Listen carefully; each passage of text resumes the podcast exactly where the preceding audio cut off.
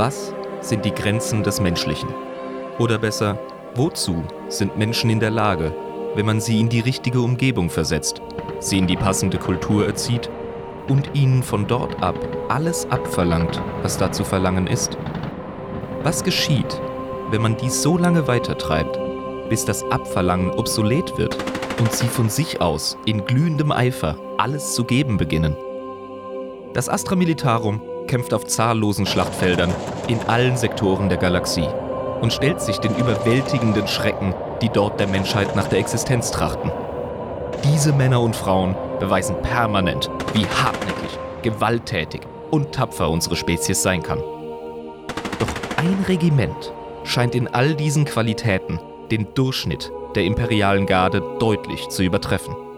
In zahllosen Wellen marschieren sie unter Feindfeuer durch verstrahlten Schlamm, blicken nicht einmal zur Seite, wenn ihre Kameraden von feindlichen Mörsergranaten zerfetzt werden, stürmen ohne zu zögern mit einer scharfen Granate in der Hand auf Chaosdämonen zu, um ihnen einen Gruß vom Imperator zu hinterlassen, bevor sie selbst unweigerlich bei ihren Bemühungen verenden und somit vielleicht einen kleinen Schritt in Richtung Vergebung für die Verbrechen ihrer Vorfahren machen. Bitte achtet darauf, dass eure Gasmasken ordentlich sitzen und euer Respirator richtig auf Atmosphärendruck und Strahlungswerte eingestellt ist.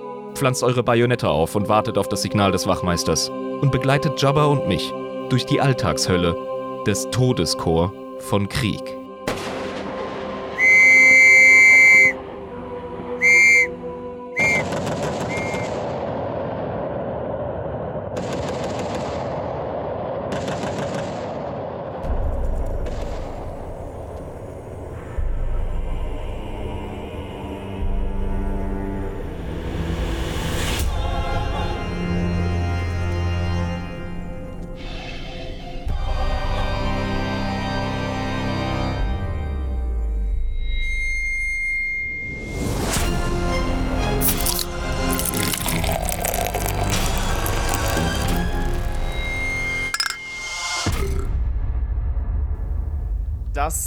Neue Jahr ist angebrochen und Nörgel hat uns immer noch in seinem widerlichen Krankheitsgriff, aber das sollte uns nicht schocken, denn wir sind wieder zurück mit einer neuen Folge Adeptus Inepris, dem Warhammer 40k Lore Podcast mit Schuss.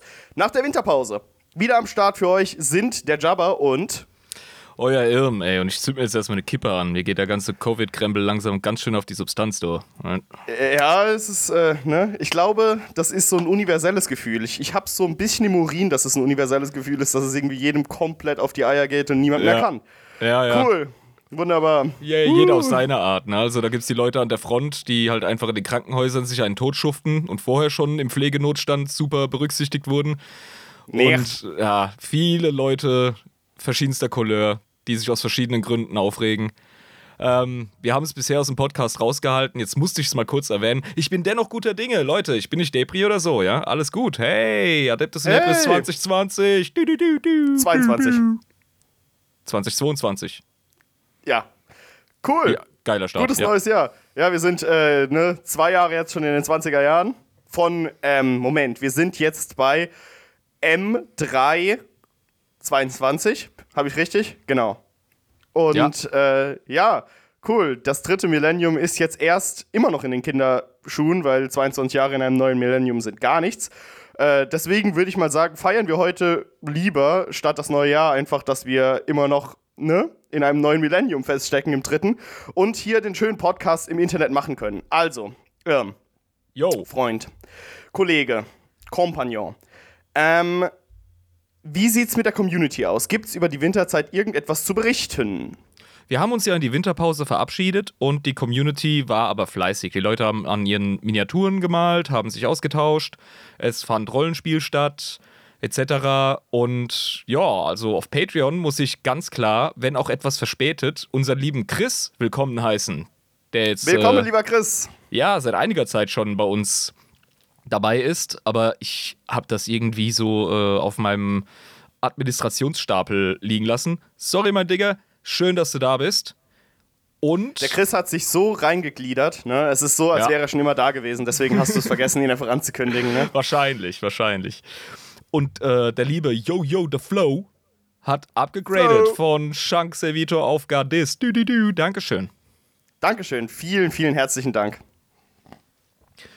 Und ja, ansonsten sind natürlich alle unsere Zuhörer herzlich eingeladen, der Patreon- und Discord-Community beizutreten. Das wisst ihr aber, werden wir am Ende nochmal erwähnen. Ja, und äh, Ja. Actuallys, Actuallys gab's auch, du. Oh, ja, da freue ich mich immer am meisten. Ne? Bitte, hau raus. Ja. Was, was waren unsere Fehler? Welche wurden ausgebügelt? Ja gut, also in der Regel krieg ja ich auf den Pimmel geschnippt, wenn ich Unfug erzähle, ne? Von daher ist es natürlich deine Lieblingssektion. Ja, Ja, in Sachen Chaos bin ich nicht der gebildetste, aber ähm, bist ja auch ein sehr ordentlicher Typ. Ne? Ja. es gibt zwei Sachen. Eine Sache hat uns der liebe Manu ähm, mitgeteilt und zwar in Person. Der war über Silvester bei uns zu Gast. Und da haben wir uns natürlich ein bisschen über den Podcast unterhalten und dann hat er noch gesagt, Kollege, Nörgel, den habt ihr ein bisschen äh, schräg dargestellt, falls das überhaupt geht. Der ist ja schon an sich ein ziemlich schräger Typ. Ja, Ne? Also ich will ihn jetzt nicht beleidigen persönlich. Ne? Nörgel, fühl dich nicht angegriffen. Ne? Kannst du uns schreiben. adeptusinebris.protonmail.com, falls du dich beschweren willst, Nörgel. Aber ja, er ist schon ein schräger Typ. Er wurde von uns aber, obwohl ich mich bemüht habe, perverser und bösartiger dargestellt, als er vielleicht ist. Und zwar Oh. Geht es da gezielt um sein Verhältnis und diesen Zustand mit ähm, der Isha, mit der Mutter der Elder sozusagen. Ja, wir haben die ja quasi so dargestellt, als wäre sie ein Versuchskaninchen für seine kranken Gifte und dass er sie quasi gefangen hält in seinem schönen Garten. Das ist eine Perspektive. Aber Nörgel sieht das völlig anders. Also, Ach, der denkt sich so, ho, das ist ja ganz, ganz freundlich eigentlich, was ich hier mache, weil, ne? Ja, sie ist ja bei mir in meinem Garten. Ja, er ist ein sehr liebender Typ, haben wir ja schon festgestellt. Papa Nörgel nimmt alle in seine Familie auf. Und das mit der Isha, also, weißt du, der Nörgel, der ist so ein bisschen verliebt. Oh. Da hat jetzt die gute Isha natürlich nichts von. Aber es gibt wohl Hinweise in der Lore darauf, dass sie sich mehr oder weniger hat von ihm gefangen nehmen lassen, dass sie es mehr oder weniger zugelassen hat, äh, dieses Schicksal in Nörgels Garten zu verweilen, weil es sie praktischerweise eben auch vor der Auslöschung durch Slanesh gerettet hat. Ja, okay, das ist quasi so ein Selbsterhaltungstrieb-Ding gewesen, ne? Nicht also, nur das, nicht nur das. Sie ist wirklich eine Mutter. Sie liebt die Elder über alles. Und Ah, ja, ja. Mhm. sie hat es tatsächlich geschafft, ähm, so ein bisschen was rauszuholen für ihre Kinder. Nämlich, wenn sie die Gifte aus Nörgels Kessel zu sich nimmt, dann ähm, ja, nimmt sie sie auf, analysiert sie und gibt den Elder, den höchsten Priestern unter ihnen, die Info, wie man mit diesen Giften umgeht, warnt sie vor und gibt ihnen eventuell auch so Hinweise auf Gegenmittel. Das ist sau cool. Das zeigt aber auch wirklich so eine tatsächliche mütterliche Liebe, ne? Irgendwie, ich lass mich absolut, foltern ja. dafür, dass meine Kinder quasi äh, nicht dasselbe Schicksal erleiden müssen, indem ich ihnen quasi sage, was für kranke Scheiße das ist. Ja, und sie sieht ja auch die anderen Rassen, vor allem auch Menschen, an Nörgel vollkommen verzweifeln und kaputt gehen, wenn der mal ausrastet, ja. Und wenn der sich mal wirklich so pulsierend verbreitet in der Galaxie, da sind die Elder offenbar eher gefeit dagegen und das mag Ishas Verdienst sein. Ja, okay, gut, dann äh, kann ich das komplett nachvollziehen. Ich meine, es ist trotzdem so, dass es eigentlich äh, keine wirkliche freiwillige Sache ist, wo sie jetzt äh, enthusiastisch da ist und sagt, ja, das ist genau das, was ich wollte, sondern es ist so, ja, ähm, ne, leg dich hin, spreiz deine Beine und denk an Frankreich mäßig einfach. ja, so, du bist halt, ne, tust für das Vaterland. Und der Nörgel meint es einfach voll gut und er, er beschenkt sie mit diesen Löffelchen und seinen Kostproben. Oh, guck mal, ich hab wieder was ganz Leckeres gebraut. Da ist er. Oh, nimm, mal, nimm mal einen Löffel da. Und sie so, mh, Nörgel, das sieht aber lecker aus, wie so ein Kind, das dir einen Sandkuchen gibt. So, Genau mm. das, ja. Mm, Knete mit Lego, das ist aber fein. So, da, oh, lass mich mal probieren. Und er wird Ja. so rot und denkt sich so. Oh. Ja, Sie also mag mich wirklich sehr. Das, das macht es in meinen Augen immer noch ziemlich schräg, düster und pervers, aber es gibt der ganzen Sache jetzt eine neue ähm, Schicht, sag ich jetzt mal, ja, durch die man das be betrachten kann. Ja, also ich meine, wie, wie sehr man das auch positiv sehen kann. Also stell dir mal vor, das Szenario, ein Stalker entführt irgendwie die Frau, die er stalkt, aber redet Jo. sich die ganze Zeit ein, dass sie füreinander bestimmt sind und Das kann sich, seiner Schuld gar nicht, und kann sich seiner Schuld überhaupt gar nicht bewusst werden. Aber es ist halt objektiv eine schlimme Sache, die da passiert. So. Genau, Also, ja. ja. Aber Isha macht das Beste draus und ähm, ja, typische Mutter, absolute Selbstaufopferung und die Eltern profitieren. Und ja, das ist der Status quo. Das gibt Nörgel nochmal so den Anstrich. Äh, wahrscheinlich der einzige Chaosgott, meinte Manu, der ähm, wirklich zu Liebe fähig ist. Krass, okay. Interessant. Ja, das ist nämlich auch nochmal so, eine, so ein Aspekt. Also, das hat mir nochmal so ein bisschen den Helm gedreht. Ich hatte das immer so ein bisschen im Verdacht, aber konnte es nie wirklich formulieren. Das hat mir der liebe Manu aus Bern abgenommen. Danke nochmal an dich, mein guter Freund. Ähm, das ist jetzt nochmal korrigiert worden durch dich. Danke fürs Actually. Ja, vielen Dank, Manu. Äh, Es hat mich auch wirklich persönlich sehr interessiert. Ne? Inhaltlich. Also es hat inhaltlich geholfen und hat mir auch mein Interesse geweckt. Fand ich sehr schön. Dankeschön. Dann gibt's noch von einem unserer geilen Schweizer, einem weiteren, nämlich Bangerang Rüffi, yo. Yo, Rüfi, was geht? der ja auch abgegradet hat vor einiger Zeit auf Gardist, dafür nochmal Hut ab. Ähm, der hat nochmal betont, dass die Black Legion nicht der Nachfolger der Sons of Horus ist. Das ist nicht die ganze Wahrheit. Das ist sogar irreführend. Ah, okay, weil ja, du hast nämlich gesagt, äh, dass die quasi daraus entstanden sind, die den Kreuzzug machen, ne? Immer den, den, den schwarzen Kreuzzug, den. Welcher war das? Neunte? Den sie letzter Ja 13. gut, wir, wir haben insgesamt 13. Also die Black Legion 13 ist waren's, ja. Mhm. genau. Das ist eine Legion, die wurde von Abaddon, der ja mehr oder weniger sich als Nachfolger Horus äh, selber bezeichnet. Ähm, der hat große Teile der Sons of Horus aufgenommen in seine neue Black Legion, aber auch eben von vielen anderen Legionen Leute. Und die sind halt die krassen Chaos Undivided, äh, Abaddon-Hörigen und ja, tatsächlich auch die Speerspitze dieser Dark Crusades. Tatsächlich, ja. Ja, aber die gehören jetzt nicht wirklich, also es ist jetzt wirklich nicht so, als wären das die Nachfolger von den Sons of Horus, sondern es ist einfach ein Potpourri aus verschiedenen ähm, Nachfolge-Chaptern von Chaos Legionen, die halt äh, irgendwo ihre Gensaat herkriegen und die dann einpflanzen. Dann sind es halt Space Marines, aber halt irgendwelche. Ja, es ist einfach was Neues. Ja, okay, gut. Okay, damit kann ich mich anfreunden. Wir werden wahrscheinlich auch irgendwann nochmal äh, gesondert drauf eingehen, wenn wir über die schwarzen Kreuzzüge sprechen und über Abaddon persönlich. Wird wahrscheinlich auch noch kommen, klar. Ähm, Unweigerlich, ja, ja. ja, dann werden wir wahrscheinlich auch tiefer noch drauf eingehen, was das jetzt genau mit der Black Legion auf sich hat. Da wirst du wahrscheinlich auch ein bisschen tiefer in die Recherche gehen. Oh ja, definitiv. genau. Also, das waren die Actuallys. Die waren beide ziemlich fruchtbar. Dankeschön nochmal. Ja, Und vielen, vielen lieben Dank. Ich möchte eine neue Sektion äh, anbieten.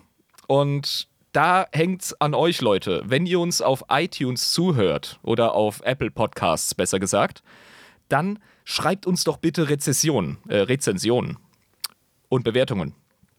Denn ich habe jetzt tatsächlich mich mal ein bisschen durch die Plattform hier geklickt und festgestellt, wir haben schon fünf, nein, vier Bewertungen und drei davon kommentiert. Woo, supi. Wow, yeah. Und alle sind fünf von fünf Sternen. Yay, yay, yay. Ja, du, du, du, du, du. Das heißt, die Sehr Leute, cool. die es sich tatsächlich ähm, gegeben haben, den Riss, da was zu schreiben, die finden uns Knorke. Und die möchte ich uns, die drei, die es jetzt gibt, möchte ich uns doch vorlesen. Und danach, immer wenn eine kommt, werde ich sie in der entsprechenden Folge vorlesen. Bevorzugt natürlich die 5-Sterne-Rezensionen. Ähm, wenn ihr nur Unfug schreibt oder flamet, dann belohne ich euch natürlich nicht mit der Aufmerksamkeit hier. Ansonsten sind wir ja mit Sachkritik eigentlich ganz offen. So, jetzt hier erstmal die Lobhudelei. Bist du gespannt? Ich bin super gespannt. Bitte, hau raus. Und zwar haben wir hier von einem ähm, der Lolly 3100. Interessanter Name. Grüße gehen raus. Ja, ich kannte mal einen in der Grundschule, der so hieß. Also durchaus verbreitet. Ist aber nicht mehr so modern. Ja, Und damals hießen die in den 80ern noch so, ne? Ja. hat fünf Sterne gegeben mit der Überschrift Beste Bierkrug-Emoji. Ich höre den Podcast auf Spotify. Ich bin sehr begeistert und freue mich jede Woche auf eine neue Folge. In diesem Sinne, öffnen auf eure Zukunft. Bier-Emoji. Das ist doch lieb. Dankeschön. Lieber äh, der Lolli-Zahlenkombination. Sorry, ich will dich nicht beleidigen, aber ich hab's wirklich nicht merken können. Äh, ja, cool. Dann gibt es von der Wels, ich habe so eine Vermutung, wer das ist, ähm, FCK Erbes, also fuck Erebus. Ja. Er schreibt, dieser Podcast ist unserem großen Imperator sehr gefällig. Cooles Konzept, sinnvolle Struktur, gut aufbereitete Informationen, angenehme Atmosphäre zum gemütlichen Zuhören, egal ob mit geistigen Getränken oder ohne. Und äußerst unterhaltsam. Grüße auch an die fleißige und kompetente KI Lisa im Hintergrund. Zwinker-Smiley. Ja, das ist doch hier, ne? Das geht doch runter wie Öl. Ja, aber hallo. Ja. Und bei dem habe ich ein bisschen übersetzen müssen. Äh, der Name hier, keine Ahnung, da ist, glaube ich, ein Hamster übers Keyboard gerannt. Äh, JGHKKKHGGHIII. Er schreibt Überschrift: Guter Stoff CD-ROM. Und ich schreibe es jetzt einfach mal so, wie es geschrieben wurde. Ich glaube, der Gute hatte mit uns geöffnet, als er das geschrieben hat. Denn uiuiui. Also, immer eine Menge Spaß, aber werdet mal geaktuelle, den bei Sieg of Terror war noch ein vierter loyalerer Primarschule am Start Vulkan war beim Imposanten im Keller. Euer Night Nighthaunter. Also Ja, Grüße keine, gehen raus, Nighthaunter. keine Interpunktion ähm, und wahrscheinlich ganz viel Autokorrekt, um jetzt mal den guten Herrn äh, die Ehrenrettung zu geben. Ich übersetze mal. Immer eine Menge Spaß, aber ihr werdet jetzt mal geactualied, denn bei der Siege of Terror war noch ein vierter loyaler Primarch am Start. Vulcan war beim Imperator im Keller. So würde ich das übersetzen. Ja, äh, stimmt. Wir haben nämlich auch gesagt, dass Vulcan gerade noch irgendwo anders war, ne? Aber ich Ja, war mir nicht mehr ganz sicher. Genau, wir haben es nicht zusammengekriegt. Also vielen lieben Dank für das Actually in der Bewertung. Das hast du sehr gut reingeschummelt. Und ja, also es ist gut zu wissen, dass ich noch fließend betrunken spreche. Ansonsten hätte ich das wahrscheinlich nicht auseinandergezwirbelt. Geil. Also wir freuen uns über jede dieser Rezensionen. Ja. Auf jeden Fall, ja. Jeder einzigartig. Vielen lieben Dank. Also bis auf äh, weiteres. Äh, schreibt fleißig, liebe Leute. Wir freuen uns drauf. So. Ja, das war, glaube ich, der Community-Teil. Ja. Der hat mir auch diesmal sehr gefallen. Also die Winterpause hat tatsächlich einiges hervorgebracht. Äh, freut mich. Und ähm, genau, auf das wir in Zukunft auch immer weiter schöne äh, Inputs von der Community bekommen. So, bevor ich jetzt anfange zu raten, um was es geht, Jo, würde ich jetzt erstmal ein Bierchen öffnen. Ne? machen wir das doch. Ja, klar. Dann äh, Klinker Klunker. Klippity Kling. 3, 2, Dirty 1. Klink. 3, 2, 1. Prost Neujahr. Frau Schneier. Und der Jabba hatte einen kleinen Zahnunfall während der Winterpause, deswegen trinkt er jetzt aus, mit einem Röhrchen das Bier. Habe ich vorher noch nie gemacht. Ist bestimmt sehr interessant. Kollege hat ihm mit dem Knirpsregenschirm, den er ausgefahren hat, die Vorderzähne zerhackt. Ist das richtig? Ja, das ist korrekt. So war das. Alter. Das ist noch nicht mal bei der Schlägerei oder so. oh Mann. Die Story musst du unbedingt im Stammtisch erzählen, ey. Das mache ich auf jeden Fall. Ich merke schon, wenn man einen Strohhalm, Strohhalm reinsteckt, dann äh, schäumt das Bier ganz schön, aber da muss ich halt einfach ein bisschen schneller trinken. Das ist doch in Ordnung. Also. Cool. Okay. Soße. Saucier, bringe mir die Soße, nachdem ich geraten habe. Wir haben ja letztes Mal über das allumfassende und böse Chaos gesprochen und vorher über das Astra Militarum. Wir haben jetzt aber noch ein paar wichtige Fraktionen, die wir äh, betrachten müssen. Deswegen schätze ich jetzt einfach mal, dass wir heute über die Dark Elder sprechen. Uh, das ist ähm, nach unserem bisherigen Schema sehr logisch, aber ich habe mir, weil, ja, bei der Themenwahl jetzt einfach mal so ein bisschen selber was gegönnt. Wir reden heute über ein Thema, das mir am Herzen liegt.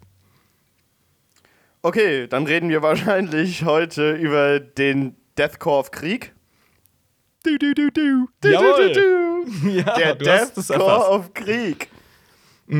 Oder korrekterweise, da wir ja ein deutscher Podcast sind, das Todeskorps vom Planeten Krieg. Das Todescore vom Planeten Krieg.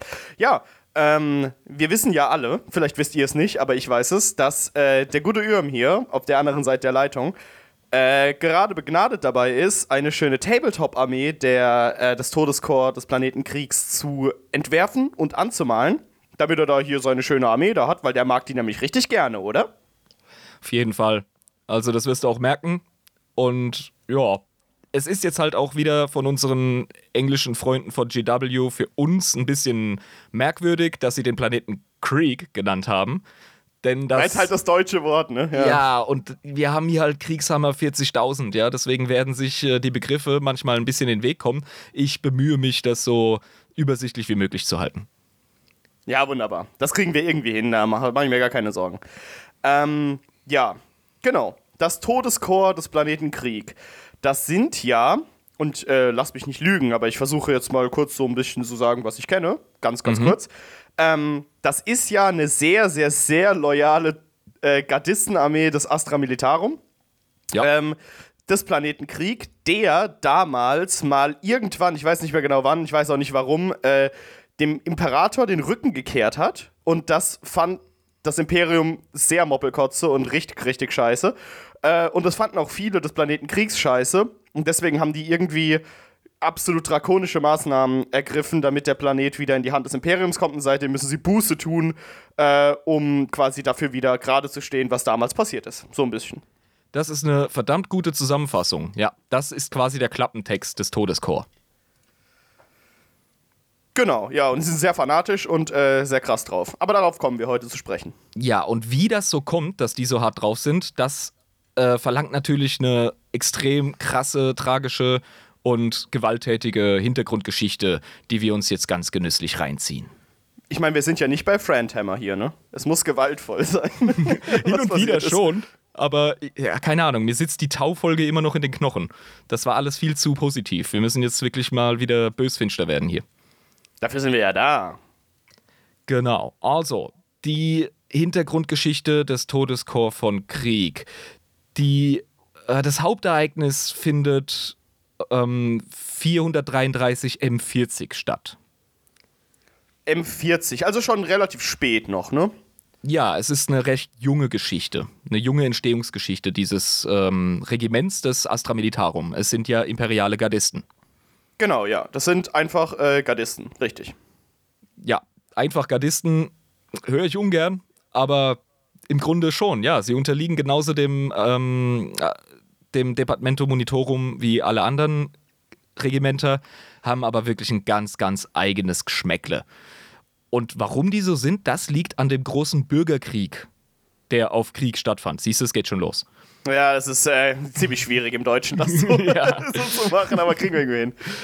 Und zwar war Krieg früher eine blühende Makropolenwelt. Übrigens, ich habe jetzt in den Recherchen endlich mal gelernt, das deutsche Wort für Hive World ist Makropolenwelt und eine Hive City ist eine Makropole.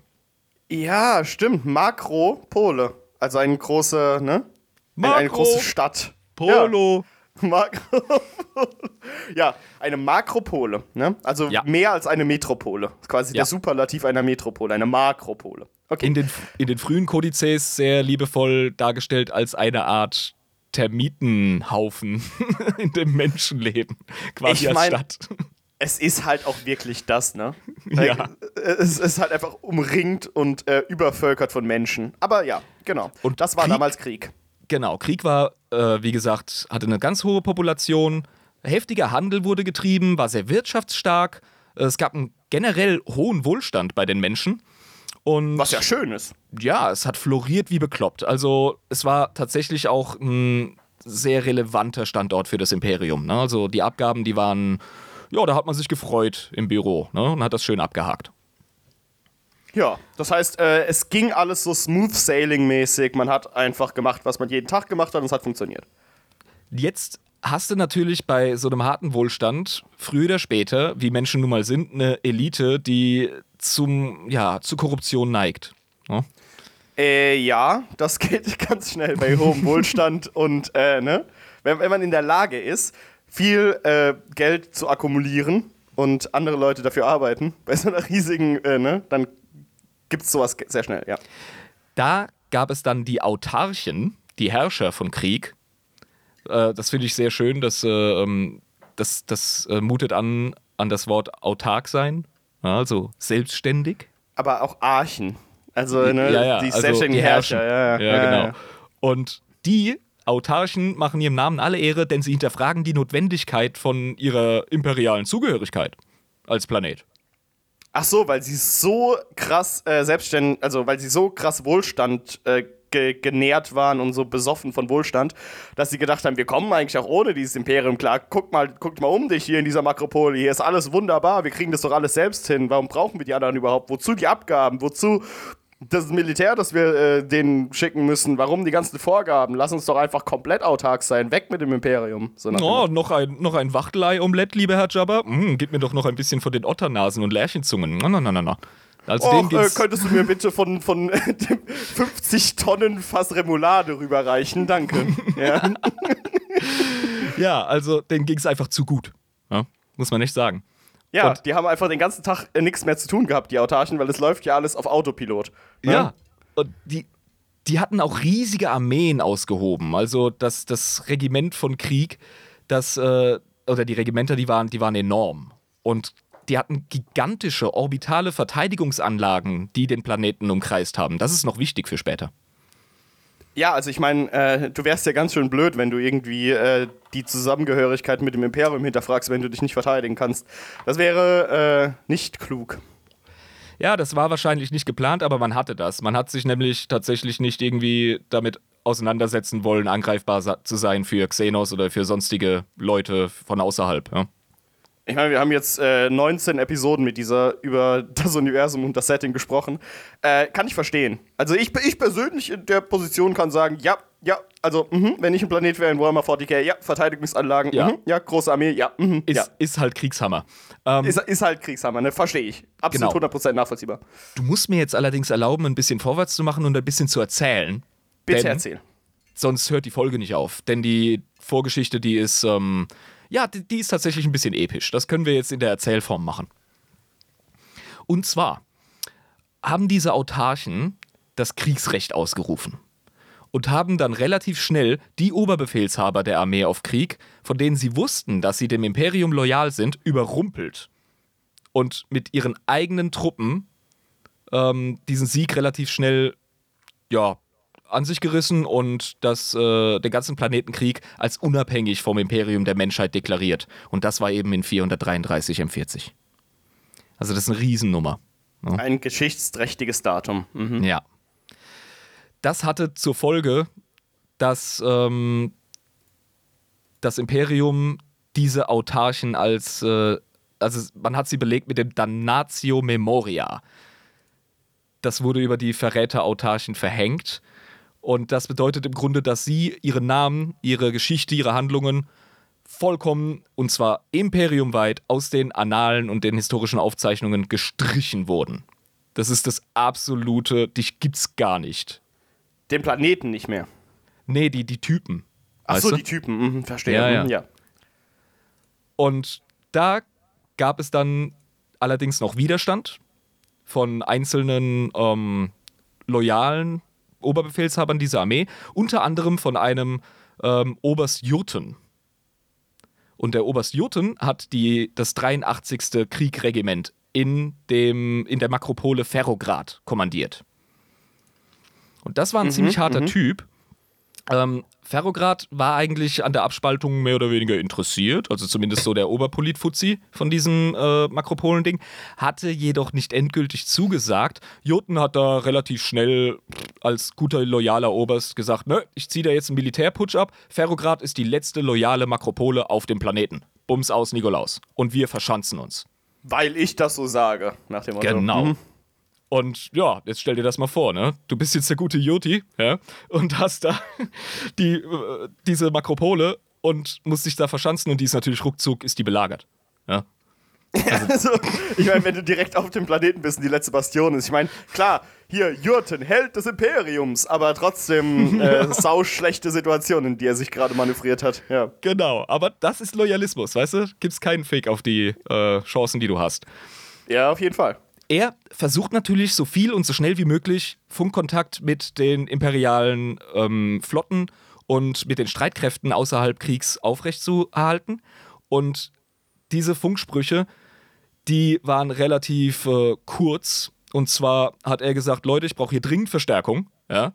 Wir haben es hier mit einer krassen Revolte seitens der Autarchen zu tun. Ähm, die gesamte Regierung ist korrupt. Wir sind hier die letzten coolen Jungs und wir sind bald in Grund und Boden geschossen hier. Wir brauchen ganz dringend die äh, Flotte und die Garde. Ja? Aber ruckzuck. Aber hier, ne, los geht's. Planeten einnehmen. Und zwar den ganzen. Was kriegt er für eine Antwort? Äh, nee, ist nicht. Also erstens haben wir gerade echt Probleme, die Leute überhaupt in deinen Bereich äh, zu kriegen in dein System, weil verdammt nochmal Krieg, ihr seid so scheiße gut in eurer Verteidigung, wir haben es nie für nötig gehalten, da irgendwie stehende äh, Flotten in der Nähe zu behalten, die brauchen wir woanders. Ja? Und zweitens ist eure fucking Orbital-Verteidigungsanlage so assi, das wird Jahre dauern, bis wir da durchgeboxt haben. Und das ist natürlich was, was der Herr Jurten, was war er nochmal als Frank? Der war. Äh, Oberst. Oberst, genau. Das ist das, was der Oberst Jurten nicht wirklich hören wollte in der Situation, ne? Weil da wollte nee, er vorwärts. Überhaupt nicht. wirklich überhaupt nicht. Äh, was er hören wollte. Ja.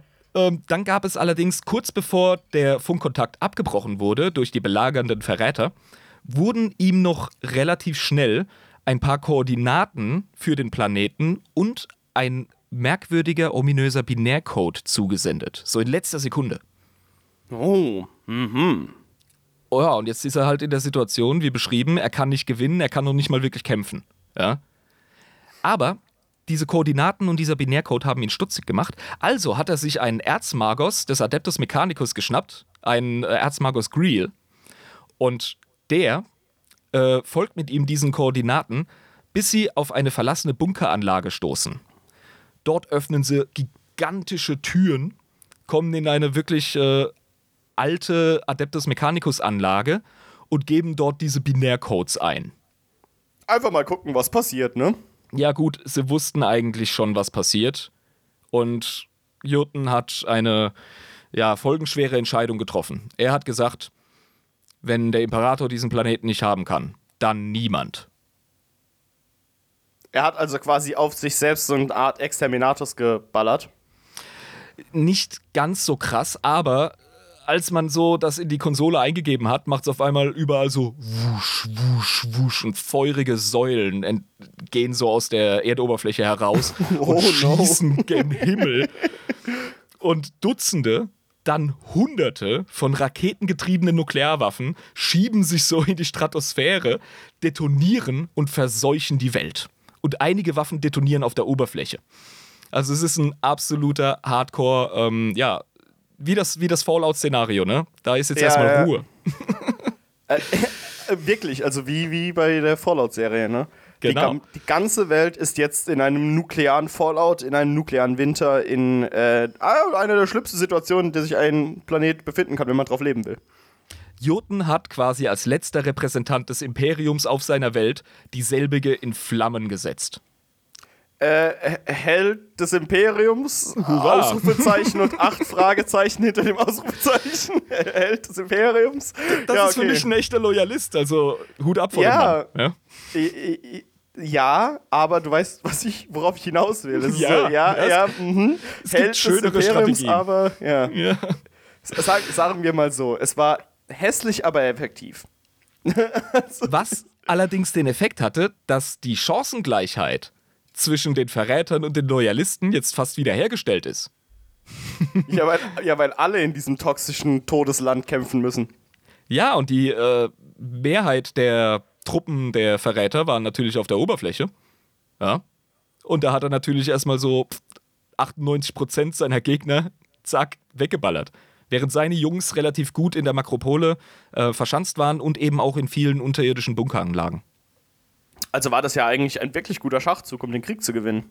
Weil ich glaube, das hat er auch gewusst im Hinterkopf, so, hey, äh, wenn wir uns hier verschanzen, dann können wir hier wieder Equal Playing Field. Dann können wir wieder hier eins gegen eins, aber ohne Treten. Ja, fast eins gegen eins. Es ist jetzt ungefähr eins gegen zwei, aber sorry, das sind äh, Chancenungleichheiten, die nimmt ein Oberst Jurten sehr gerne in Kauf.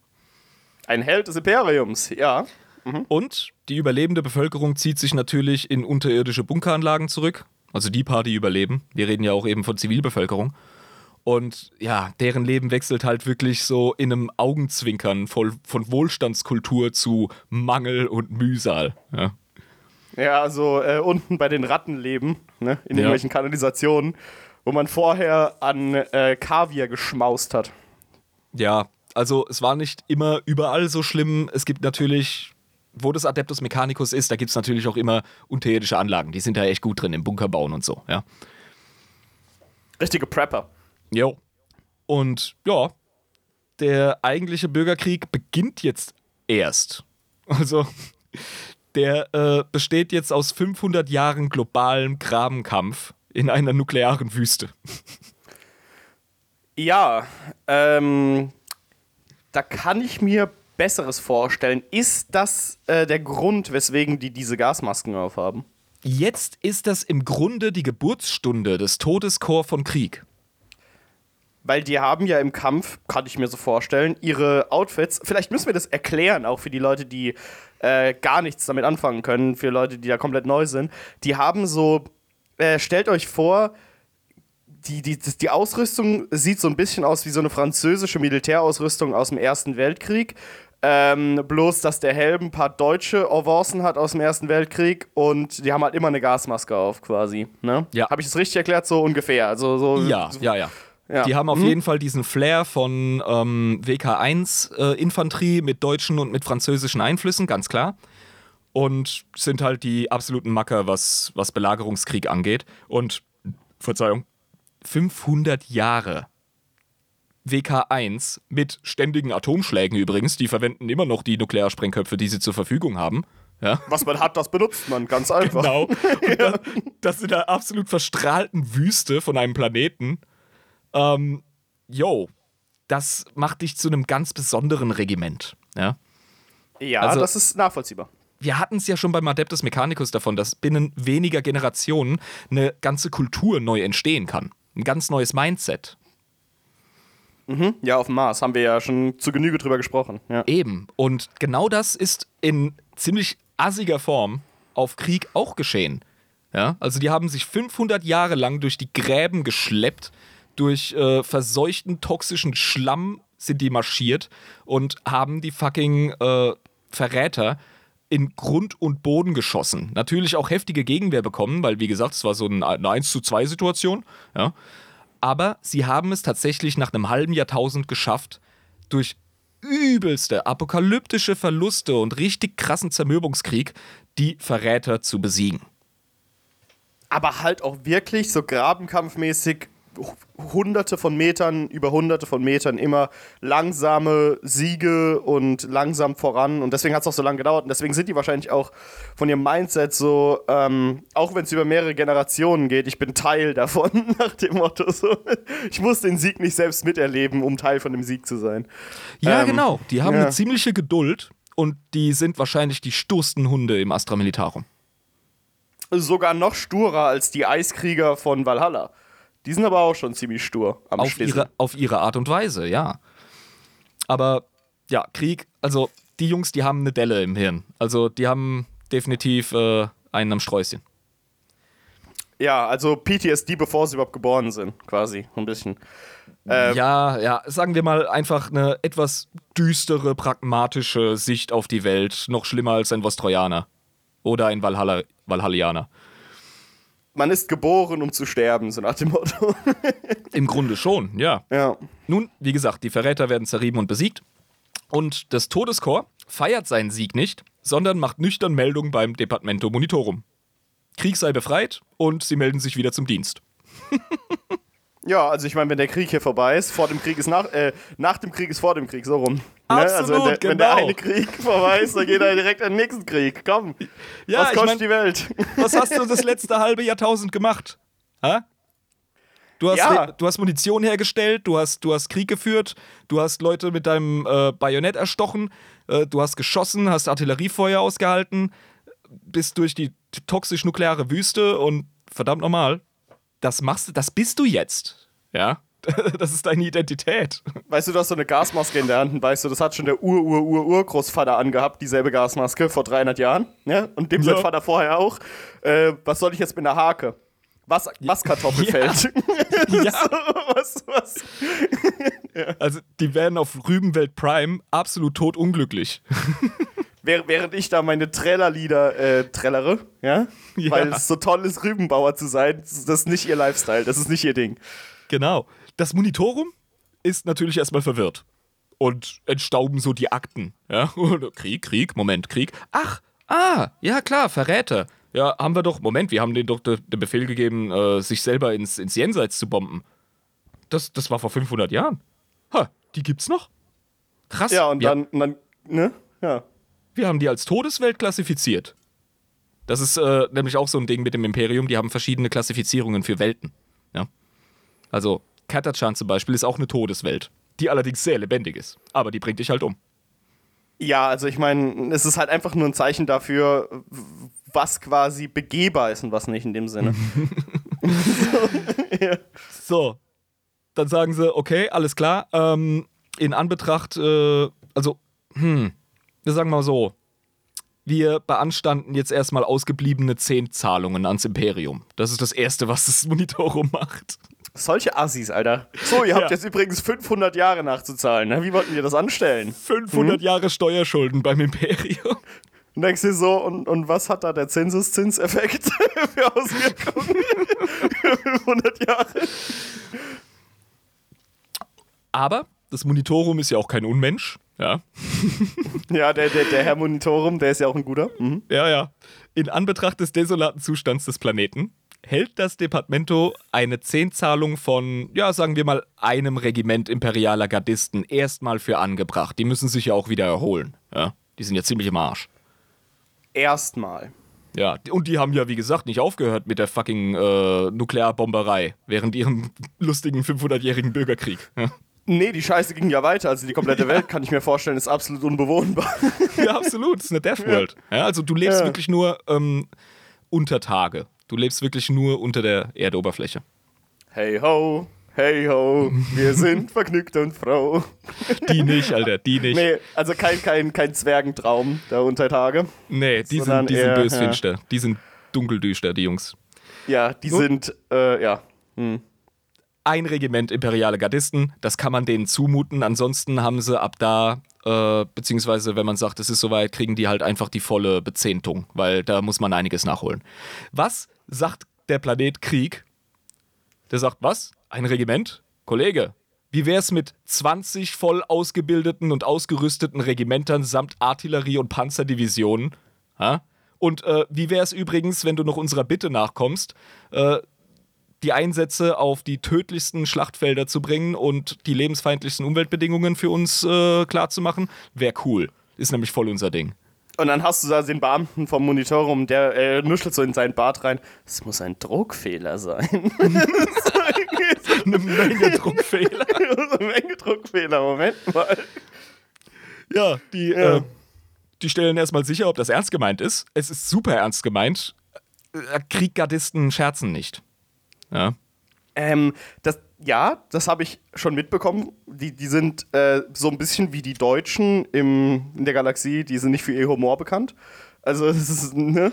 Oder so wenn sie Sache. einen Witz machen, kratzen sich alle am Kopf und denken sich, oh, die Pointe war jetzt, dass fünf Leute gestorben sind. Okay, ja. Und unter so, der Gasmaske hörst du so lachen, so. Nee, ähm, das Monitorum Ja. ejakuliert natürlich erstmal. Also die freuen sich einen ab. Ja. Ja, äh, klar. Also, ich meine, kostenlose Soldaten. Hooray! Ja. Und sie klassifizieren Krieg um von einer Todeswelt zu einer dö, dö, dö, Kriegswelt. Ist das eine Stufe höher? Das ist was ganz Besonderes. Das gibt's eigentlich so gar nicht. Das nächste, was als Kriegswelt in meinen Augen zählen würde, wäre Cadia. Ja, okay, gut, aber auch wegen dem äh, Auge des, äh, ne? Wie hieß es? Fuck. Auge- das war Auge wieder des Schreckens. Das, Auge des Schreckens, so, genau. Wollte schon wieder Ja. Auge des Sturms sagen, weil das ist World of Warcraft. Aber nein, Auge des Schreckens, so. Ja. Ne? Genau. Ja, Also ich meine, die sind ja auch permanent im. Krieg. Ja, eben, genau. Und ja, da, da hat man natürlich erstmal ne, Champagnerkorken knallen lassen im Monitorum und war aber auch erstmal skeptisch. Dann hat man gesehen, dass die wirklich liefern, hat die auf so ein paar Schlachtfelder gebracht, auf die du normalerweise nur Astartes schicken würdest oder Straflegionen, von denen die Leute eh ja, verrecken dürfen, weißt du?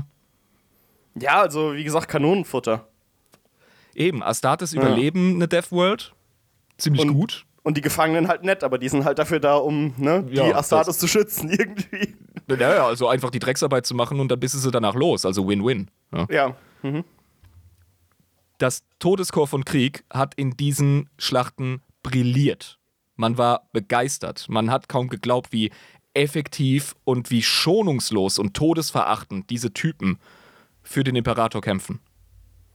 Also Das muss man sich mal vorstellen, ne? Also so ein Planet, auf den niemand draufgehen kann und dann kommen da so die Kriegleute hin und denken sich so, ja, hier Robert, also ähm, ganz schön wohnlich hier, ne? Also besser als auf Krieg.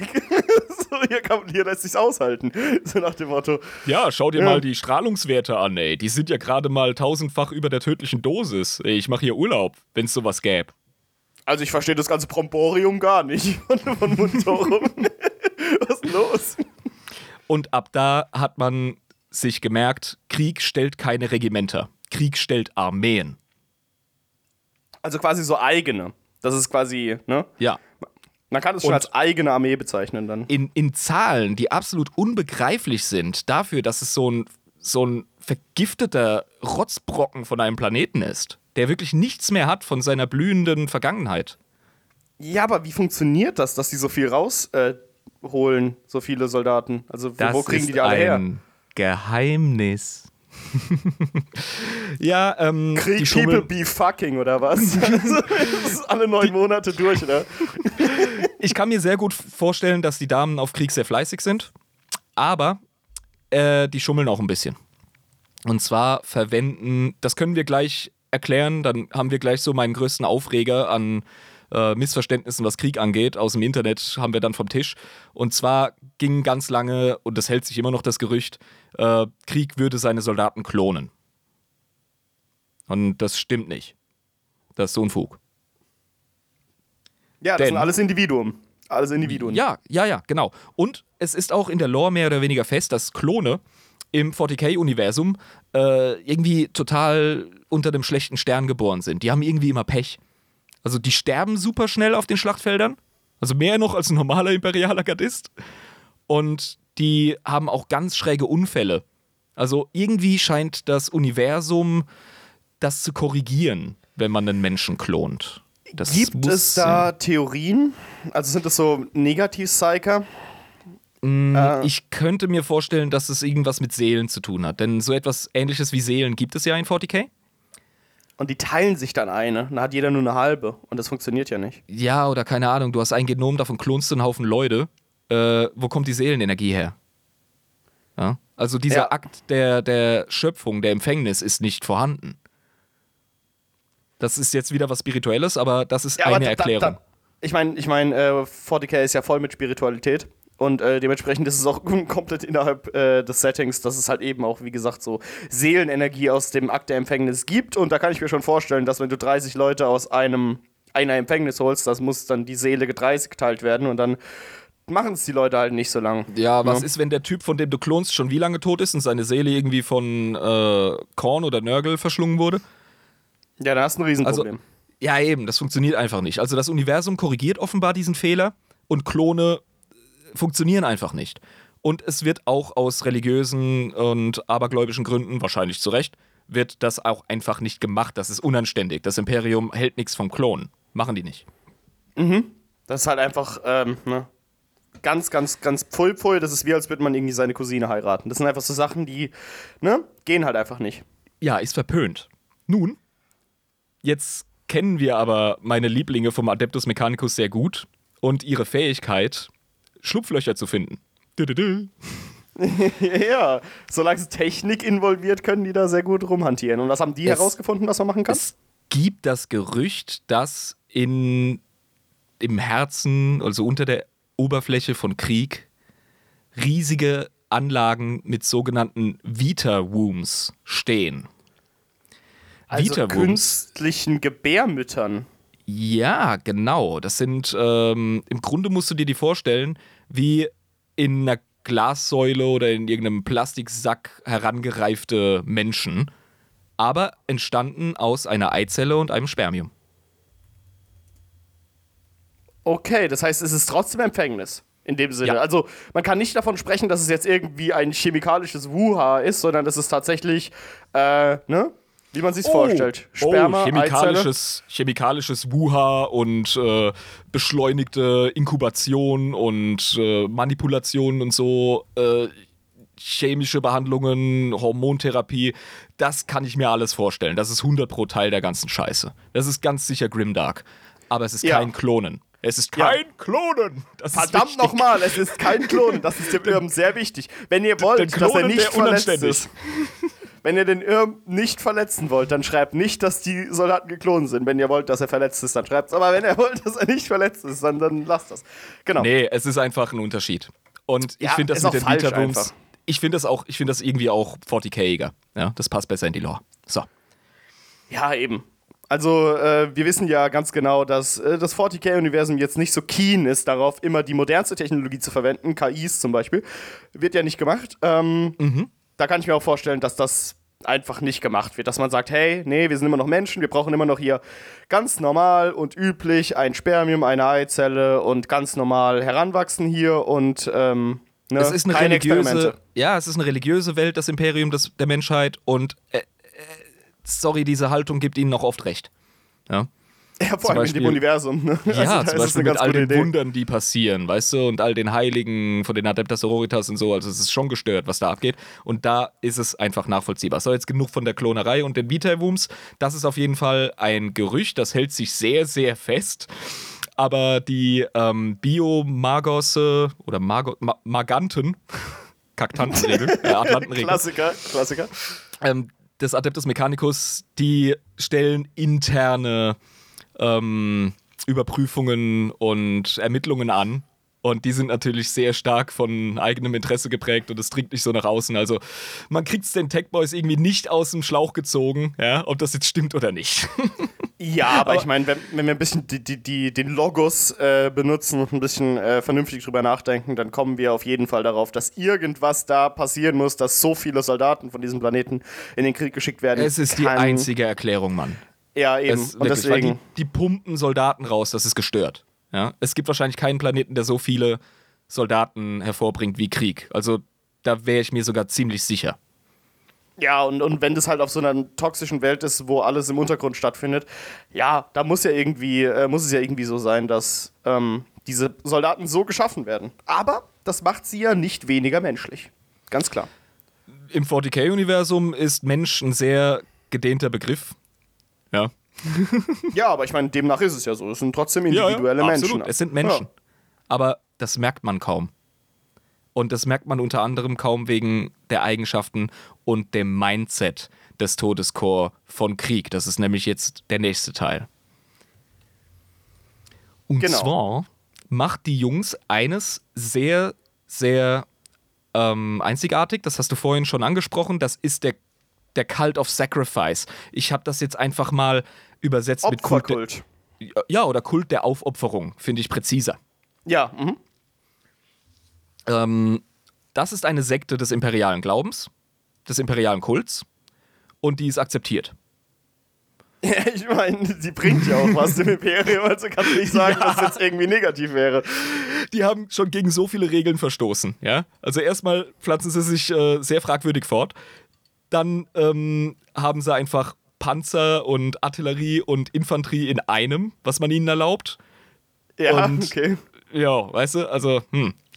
Ich, und manchmal muss man ein Auge zudrücken, wenn es so fucking effektiv ist, was die da machen und wenn es so effizient ist und wenn es so malerisch und wie Butter läuft und du nichts machen musst und du quasi eine Schlacht nach der anderen gewinnst und Planet und Planet funktioniert einfach, dann sagst du, komm. Also wenn die Luftstreitkräfte und Artillerie und Infanterie zusammen machen wollen, mein Gott. Und wenn sie dann denken, dass es mit solchen anderen ähm, Gebärmüttern, also me mechanischen Gebärmüttern auch funktioniert. Ich meine, für den Imperator, I guess, es funktioniert ja. Ja, eben. Also man freut sich einfach viel zu sehr über das, was man da hat. Dieser Kult der Aufopferung ist ein massiver Schuldkomplex der Krieggardisten. Also die haben den Verrat am Imperium, den wir vorhin besprochen haben, nicht verkraftet. Es ist für sie absolut unentschuldbar und alles, was sie tun können, ist ihr Leben und ihre Kampfkraft und ihre gesamte Hingabe und ihre, ihre ähm, äh, Salutary, ähm, ihr Eifer, ja, ihren Eifer, Ja. einfach voll in den Dienst des Imperators auf den Schlachtfelden der Galaxie. Einfach, das ist so leben die diesen Kult aus. Ja. Und, und zwar wirklich ähm, mit, ja, mit vollstem Wissen darüber, was sie gerade tun. Also es ist jetzt nicht so, als wären die irgendwie unter Drogen oder so. Sie sind völlig klar, die sind völlig dabei, die wissen ganz Ja. genau, das ist eine rationale Entscheidung, die ich getroffen habe, dass wir das jetzt so machen. Punkt aus, Erde. ja, Ende. gut, das ist eine Entscheidung, die wird für dich getroffen. Ja. Also du Ja, bist ich mein, ja du- hart indoktriniert. Ich meine, ja genau, aber ich meine, äh, durch diese Indoktrination ist es halt für sie einfach eine Entscheidung, die sie so aus sich aus einfach treffen dann. So, ja? Das ist ihre Identität, das ist ihre Genau. Kultur. Ja. Und ähm, ja, Eugenik ist Tagesgeschäft. Also das geht noch auf die Zeit des Bürgerkriegs zurück. Man konnte es sich nie leisten, äh, während dieser krassen Periode irgendwie die Schwachen durchzufüttern. Also sagen wir es ganz hässlich, wie es ist. Ja? Man hat nur diejenigen ähm, unterstützt oder wirken lassen, die gezeigt haben, dass sie körperlich und auch von der Grundeinstellung her in der Lage sind, ihren Dienst an der Waffe oder in den Fabriken zu verrichten. Und die restlichen werden dann einfach spartanermäßig aussortiert. Ja, beziehungsweise die ähm, werden auch nicht, äh, also denen wird man entweder nicht erlaubt haben, sich fortzupflanzen oder man hat sie äh, sterilisiert. Also der ganze hässliche Scheiß, der von äh, den Nazis oder den Roten Khmer und so ähm, erdacht wurde, der ist in 40k auf Krieg definitiv Tagesgeschäft. Sehr krank, sehr krank. Ja. Äh, na, müssen wir gar nicht drüber reden. überlebensnotwendig für diese Leute. Also wie gesagt, wir, wir reden immer wieder über perverse Grimdark-Scheiße, die in 40k Sinn ergibt. Ja. ja, das ist ja auch das Interessante an dem ganzen Setting. Ne? ja, also das ist genau das Ding. Und ja, also die Eugenik haben sie voll rausgehabt. Ja? Die haben sich ihre Leute quasi wie, in, wie auf einem Gestüt, wie auf einer Pferdezucht, haben die sich ihre Supersoldaten in Anführungszeichen äh, ja, erhalten. Ja? Und starke, widerstandsfähige Leute, die absolut äh, auf diesen Kult der Aufopferung abfahren, haben sie rausgesiebt und das ist jetzt die Bevölkerung von Krieg. Ja? Da gibt es nichts anderes. Also, äh, ja, so wie ich es jetzt herausgefunden habe, ist einfach dieser Planet eine, ja, äh, homogen dahinter. Hinter dem Ganzen. Es gibt keine wirklichen Bewegungen, die dagegen sind. Es gibt keine ähm, konträr laufenden Meinungen. Es gibt keine Rebellion oder so. Die sagen alle, wir sind Krieg und das ist das, was hier passiert und das ist das, was wir hier machen. Wir schaffen Armeen für den fucking Imperator und fürs Imperium. Punkt aus. Und das Ende. muss reichen. Das muss einfach reichen. Witzig, dass du es ansprichst. Das ist eine enorm egalitäre Kultur. Ja. Also ja, die Offiziere halt einfach, ja. Ja, also die Offiziere, die entspringen immer den eigenen Reihen. Also Krieg verfügt über keine Aristokratie oder sowas, aus denen man irgendwie Offiziere holen könnte. Es ist 100% egalitär und setzt auf Fähigkeiten, Grundeinstellung und Seniorität. Aber die Kommissare sind trotzdem von anderen Regimenten. Die Kommissare sind eine andere Nummer, da reden wir noch drüber. Genau, ja, weil die sind ja nie von der von, von, von dem eigenen Regiment, ne? Das hast du dir korrekt gemerkt, ja. Mhm. Nun, die gesamte Bevölkerung ist, wie erwähnt, immer in den Kriegsaufwand involviert. Ja? Also Frauen und Kinder sind selbstverständlich in den Fabriken unterwegs. Ja? Ich äh, kann mir sehr gut vorstellen, dass verhältnismäßig wenig Frauen in den Dienst in der Garde, im Regiment äh, eingesetzt werden. Ich kann mir sehr gut vorstellen, dass man noch so viel wie möglich ähm, Menschen auf regulärem Weg zur Welt bringt. Einfach ja, und dann würden die wegen. Frauen einfach fehlen auf Krieg. Die würden dann fehlen, wenn sie ins Militär kämen. Weil du willst ja, genau, ja so viele Soldaten wie möglich schaffen. Genau, sie wären zu wertvoll. Und ähm, das hat auch den Hintergrund, denke ich mir, man hat sowieso nicht die Notwendigkeit, beide Geschlechter äh, zu verwenden, weil man durch die Vita Wumms 100 Pro das Geschlecht steuern kann. Denn wir alle fangen ja als weiblich an, als Embryo, als Fötus. Ja, genau. Und, und dann und entwickelt sich quasi das Geschlecht. Also die Entscheidung danach halt. Dann entwickelt sich entweder äh, ein, ein, Männlein draus oder es bleibt ein Weiblein. Genau. Und das kannst du 100 Pro in diesen Vita Wumms steuern. Ja? Das heißt, du hast wirklich einen guten, ähm, ähm, ja, ich sag jetzt mal, Männer sind ja biologisch tatsächlich für einen Krieg von Vorteil, weil ne, Sehnen, Muskeln, Körperbau sind da anders als bei den meisten Frauen. Ne? Also im ja, Schnitt. genau.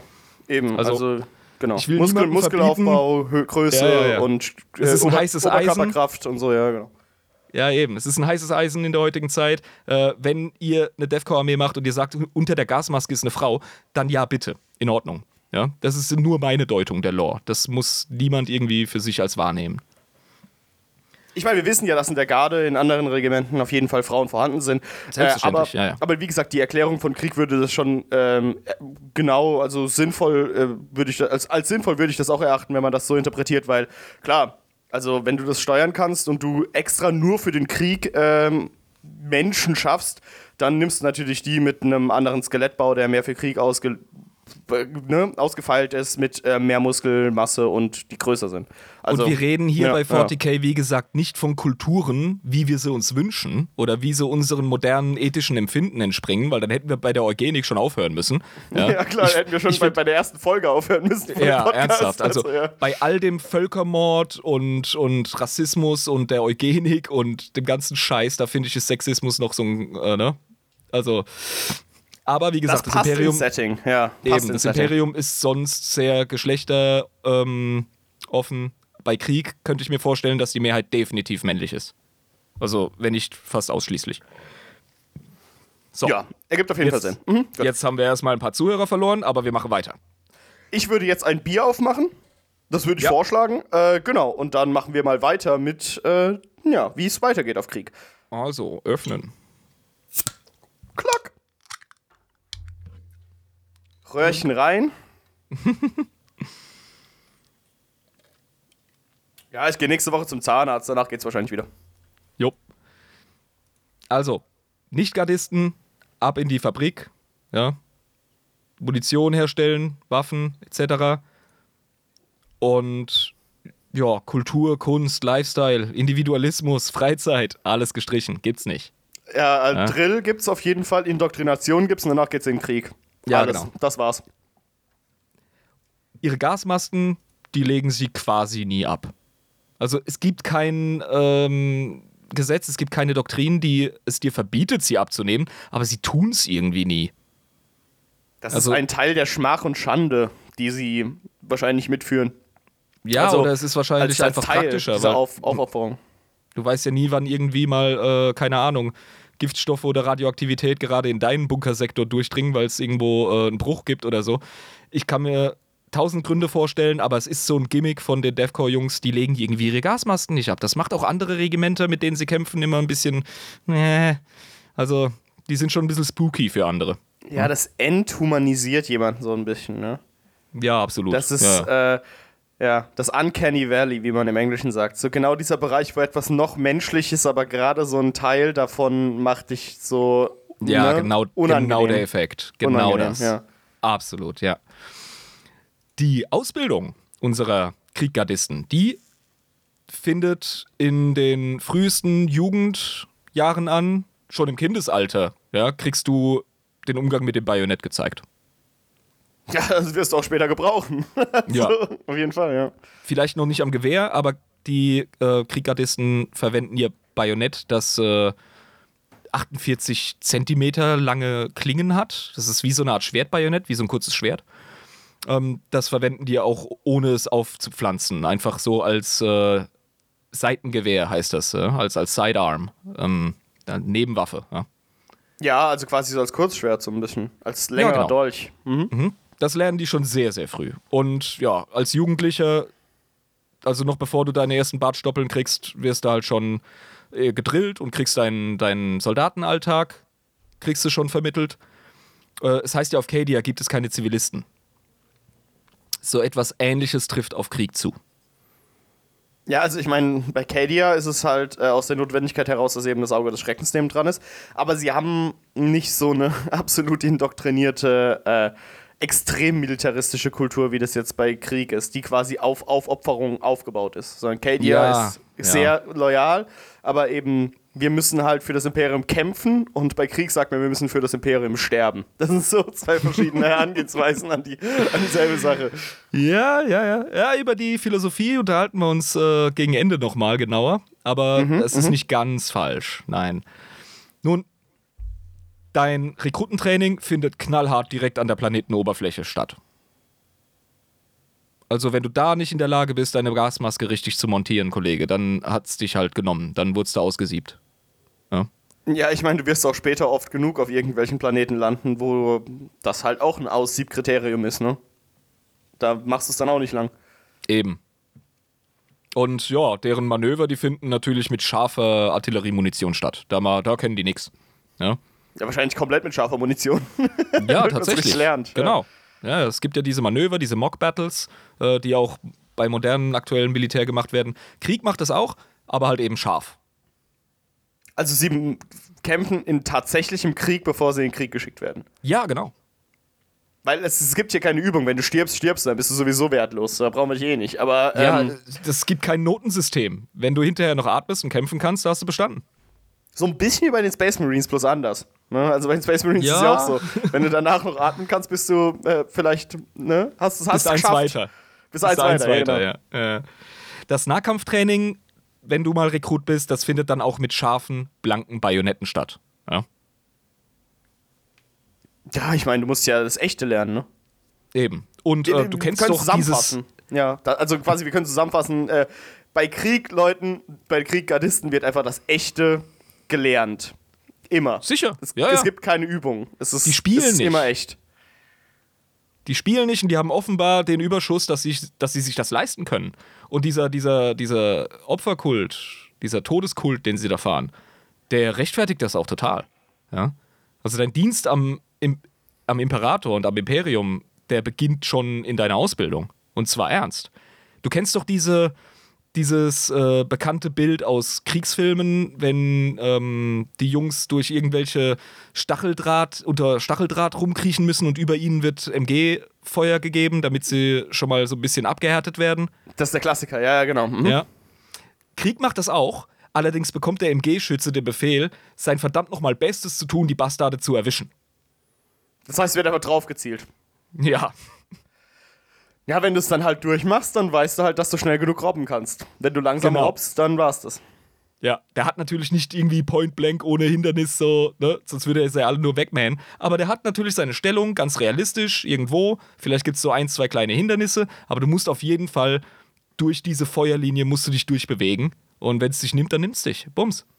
Das Krasse ist halt wirklich bei den Jungs, bevor sie überhaupt in ihrem echten Kriegseinsatz sind, sind sie schon Veteranen. so, also, irgendwie. Absolut, ja. Hatten halt schon Kriegserfahrung quasi, bevor sie im Krieg waren. Genau, das ist das erste Aussieben. Ja? Und dann beginnt auch schon relativ zeitig äh, das Ausschiffen dieser Leute, also der Überlebenden, ja, zu den Schlachtfeldern des Imperators. Das ist schon Und- sehr krass, muss ich sagen. Das Ja. ist äh, sehr übel. Du hast hervorragend vorgegriffen. Da habe ich tatsächlich als Notiz stehen, Krieggardisten verlassen praktisch gesehen den Planeten als Veteranen. Ja. Genau, das ist, ich meine, die waren ja schon im Krieg. Also, das, die kann nichts mehr schocken. Die kommen dahin, sagen, oh, wie in der Ausbildung. Okay, Mein, genau, mein verdammter Planet heißt so, Mann. Ihr glaubt, ihr könnt kämpfen. Und ich kann mir vorstellen, dass die Gegner eine weniger große Gefahr darstellen als die ähm, Leute, mit denen sie auf Krieg ge geübt haben, quasi. Also, Kommt auf den Gegner an. Aber, Aber, es, gibt, es gibt bestimmt so Rebellenheere, die halt komplett scheiße sind und nur ausgebildet. Und dann denken sich die Kriegleute, was mache ich denn hier? Das ist ja das Einfachste überhaupt. oh, selbstverständlich. Ja, ja, so Heretikermilizen ballern die einfach weg. Das ist ein Witz. Ja, Dann ja. denke ich so, ja, da, dafür wurde ich eigentlich nicht eingestellt. Also, ne, als ich auf Krieg war, wurde ich irgendwie zwölfmal fast getötet und jetzt kämpfe ich hier äh, ohne Gegenwehr oder was? Was ist denn das? Ja, genau. so, ja. Also train hard, fight light, sagt man bei uns Schwertkämpfern. ja, das haben die äh, in, in die Wiege gelegt bekommen und haben es von Anfang an durchgezogen. Ne? Ja. Und jetzt sind sie da. Eben, und dann haben sie dieses Mindset, diese, diese absolute Todesverachtung, maximaler Stoizismus, aber gleichzeitig innerlich so eine brennende Leidenschaft für den Imperator zu kämpfen, zu töten und ja, eben auch in letzter Konsequenz zu sterben. Das ist die Konsequenz des Kämpfens. Irgendwann. Genau.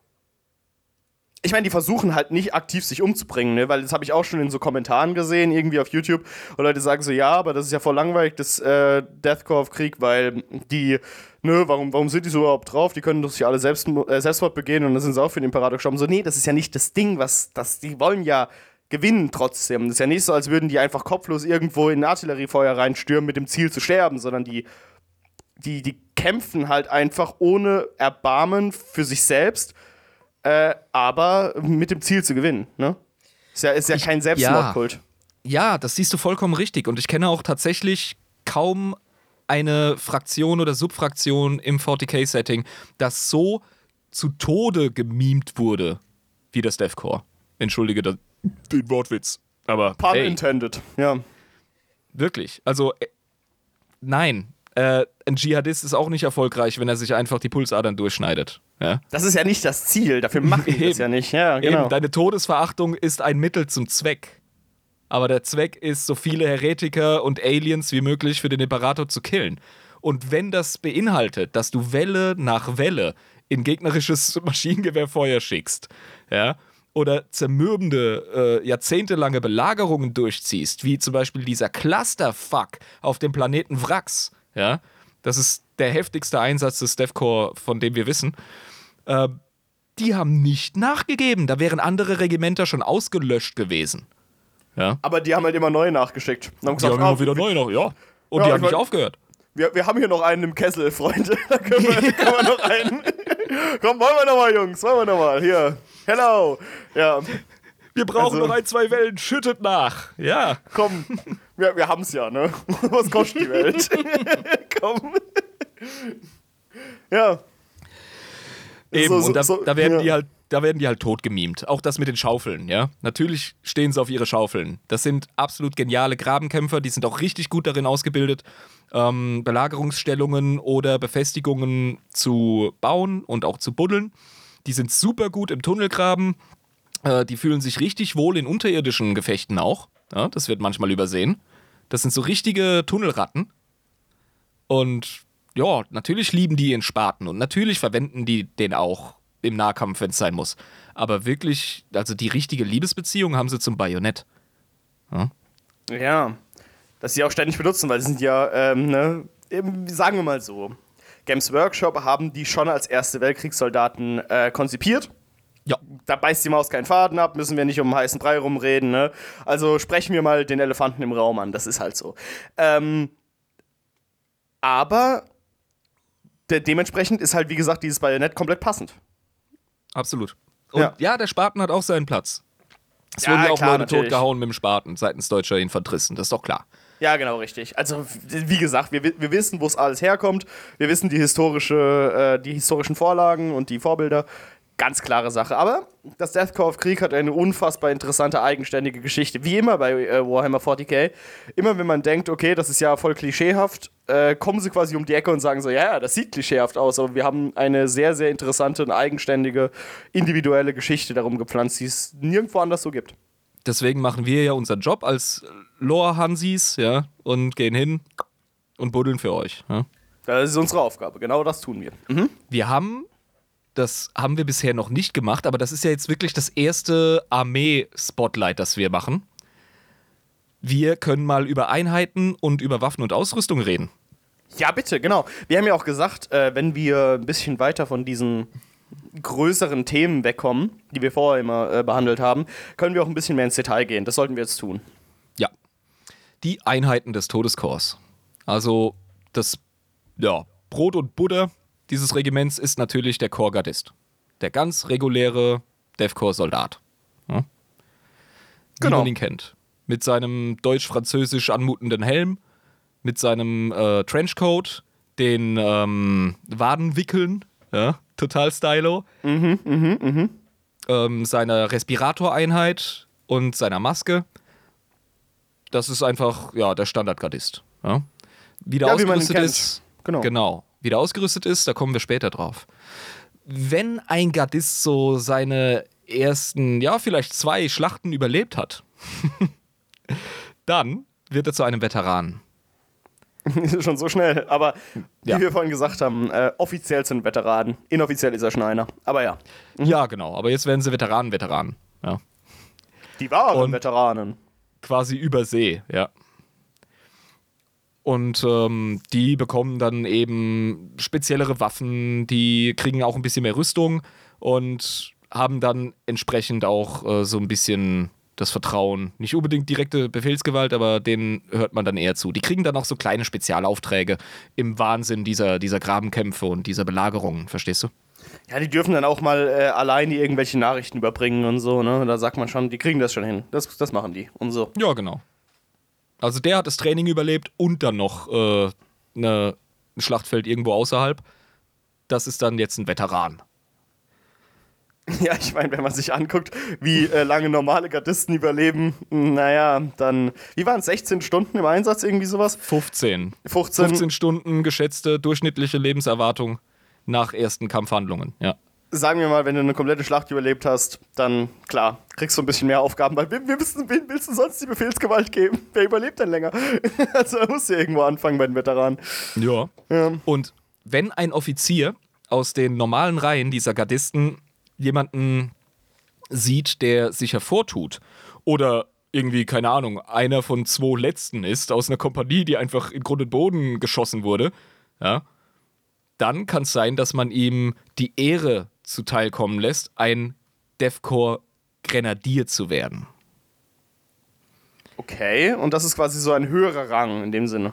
Mm, Das ist auch kein höherer Rang. Die sind wirklich überhaupt gar nicht so hierarchisch. Die sind wirklich hardcore egalitär. Das, das geht so ein bisschen gegen dieses Durchmilitarisierte. Ja, das ist auf Cadia völlig anders.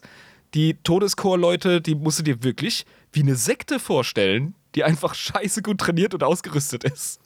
Sagen wir mal so, Grenadier ist einfach eine andere Aufgabe, die du kriegst. Scheißegal, Ja. ob es irgendwie höher ist, einfach eine andere Aufgabe, okay. Genau. Es ist einerseits eine Ehre, aber es ist auch eine Pflicht. Also, da wird irgendwie, der Grenadier selber macht da keinen großen Hehl draus. Ja? Ähm, so etwas wie Eitelkeit oder Stolz, das ist äh, einem Todescore-Gardisten relativ schnell aus, äh, wegerzogen worden, kennt er nicht.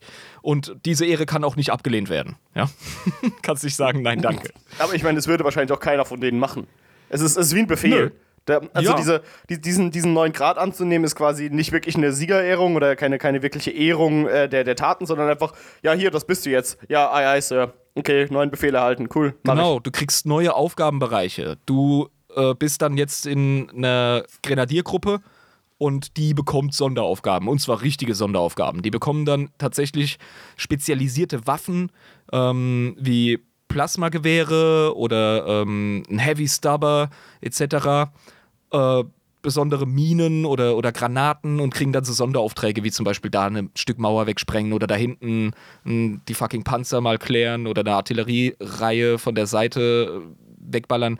Diese Grenadiere sind im Grunde die Elite des Todeskorps. Es ist quasi, wie gesagt, der, der taktische Teil. Nicht der reine Kampfteil, sondern hier auch ein bisschen, ne? Strategisch. Ja, ja. Das sind so ein bisschen die Sturmtruppen des äh, Todeskorps. Ähm, aber ja, weißt du, die Kasakin der Kardianer, um wieder den Vergleich zu ziehen, die kriegen dann halt aber auch coole Jetpacks und so. Ja? Oder ähm, andere Sturmtruppen von anderen Regimentern, die werden dann irgendwie ganz besonders an ihren Zielort gebracht. Die Grenadiere latschen dahin. Durch MG-Feuer. Ist denen Wumpe. Ja, weil sie es halt eben nicht als wirkliche Ehre ansehen, sondern ich bin immer noch einfach ein Gardist von Krieg. Und auf zum nächsten Objective, auf zur nächsten Aufgabe. Ich habe einen Befehl erhalten. Punkt, aus, fertig, Feierabend, Ja. da gehen wir hin. Ja. Und das Material ist auch immer mehr wert als du. Das ist denen absolut klar.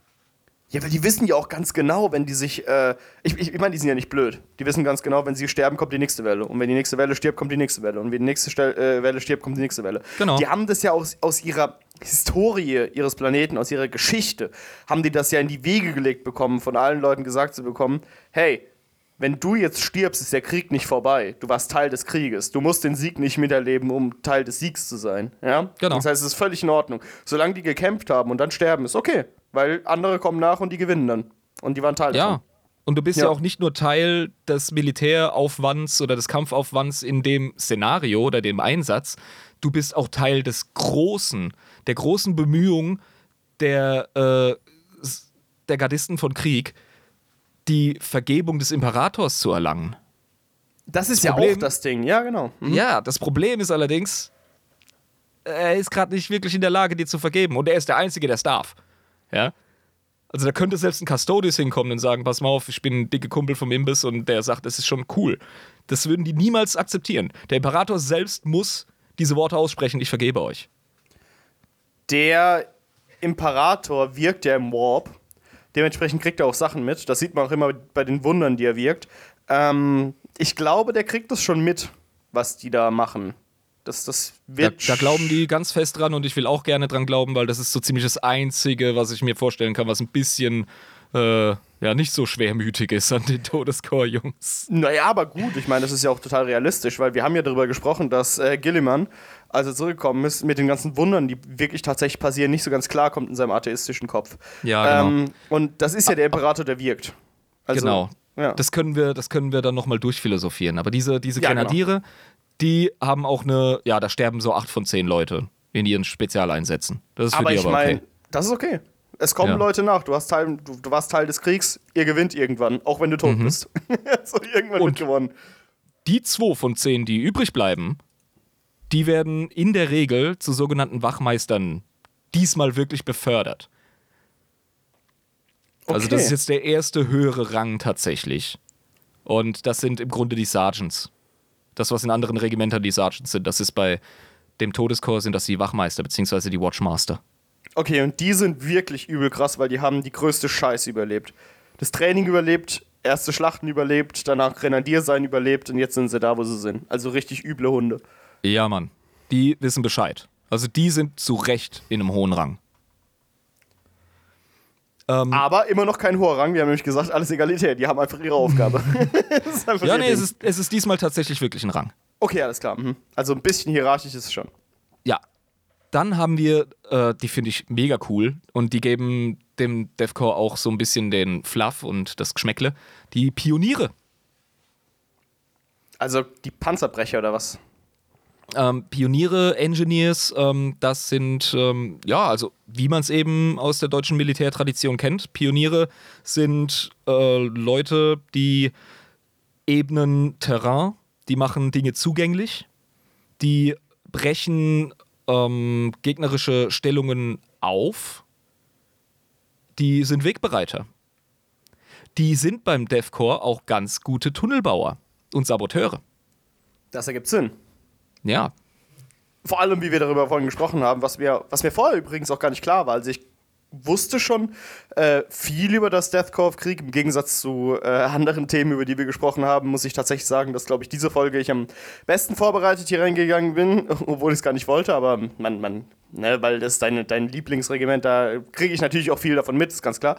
Ähm, aber diese Tunnelbaugeschichte wusste ich vorher tatsächlich noch nicht. Aber ja, es ergibt dann Sinn, dass die quasi ähm, als Pioniere eben in diesem Feld sehr groß sind und äh, ein bisschen da brillieren. die sehen auch super aus. Also, oh, was ich vergessen habe bei den Grenadieren zu erwähnen, die haben eine andere Gasmaske als normale Gardisten. Okay, okay. Die haben eine Gasmaske, die hat nochmal so eine Verstärkung vorne in der Form eines Totenschädels. ah, Deathcore.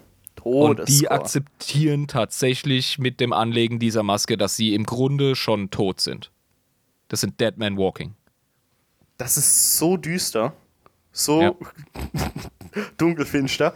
Aber äh, äh, ich meine, es ergibt Sinn. Alles. Also, äh, wie gesagt, wenn man sich wirklich die Situation vorstellt, in denen sie sich befinden, also in denen sie sich befinden und ihre ganze Lebensrealität, ja, gut, akzeptiere ich. Ja. Alles und die gut. kriegen dann halt auch heftigere Arme. Also die kriegen dann wirklich ähm, einen Brustpanzer und so. Und die Pioniere ganz ähnlich. Und ja, oh, die Modelle sind auch so eine Bitch zum Bemalen, weil die haben halt natürlich ganz viel coolen Killefits an sich dranhängen. Zum Beispiel so ein Bolzenschneider, ja, um ein Stacheldraht aufzuschneiden oder sonstigen Shit. Und äh, diverses Tech-Zeug, mit dem sie halt einfach, ähm, ja, ne, sich so ihren Weg bereiten können und Ja, den wenn's sabotieren klappt, oder sonst wenn's was. klappt, ja. ja. Die, die sind richtig cool. Die haben da auch nochmal ein paar Sonderfertigkeiten auf dem ähm, Tabletop. Und ja, da kommen wir später dann mal dazu. Gut, gut, gut, gut. Dann haben wir die Todesreiter. Die Todesreiter. Ja, an denen male ich mir gerade einen Hans, ey. Das Ist sind derbe, derbe geile Miniaturen, aber uiuiui. Ja, das ist Next Level für mich. Ich bin ja noch nicht so gut. Ähm, aber eine coole Einheit. Gibt dem Deathcore auch wieder so ein WK1-Flair. Die Und reiten zwar auf motherfucking Pferden. Das ist, halt wirklich krass. Jein. es sind genmanipulierte Pferde mit subdermaler Panzerung und integriertem Injektionsapparat für Stimulantien und Chemikalien, die sie vollkommen schmerzunempfindlich und wahnsinnig machen. Das heißt, äh, die reiten auf Pferden, die aber halt auf Drogen gesetzt wurden. Und hypermuskulös sind, kein Fell haben, kaum Schwänze, äh, absolut Also so du. aussehen. Sorry. Ah, der Bimmelwitz. Da. Und ähm, die sind von Pferden, keine Ahnung, die sind wahrscheinlich näher am Grizzlybär. Also, und die haben auch, ähm, die haben so gespreizte Hufe. damit sie besser durch die Gräben klettern und springen können. Also die sind unaufhaltsam, die Biester. Die fressen locker zwei Bolter-Rounds in die Brust, bevor sie down gehen. Die sind gestört. Also, ähm, wir reden halt, wie gesagt, immer noch über 40k. Klar. Also klar, wenn man Pferde einsetzt, dann nicht irgendwie diese langweiligen, ungen manipulierten Scheißdinger, die direkt nach einem Schwerthieb niedergehen, sondern na, brauchst ein bisschen was Größeres und ein bisschen was Besseres. ne? Ja, du brauchst was Tougheres, definitiv. Muss, musst du ein bisschen Gen manipulieren hier und da, ein bisschen Sachen einspritzen hier, ein bisschen augmentieren und schon hast du, ne? Schon ist der Lack geleckt. Schon, schon hast du es. Ja, und da hat das Adeptus Mechanicus natürlich ganz große Arbeit geleistet mit den Biestern. Ja, kann ich mir vorstellen. Die sind auch immer groß. Vor allem diese Bio-Mechanikanten, wie hießen die?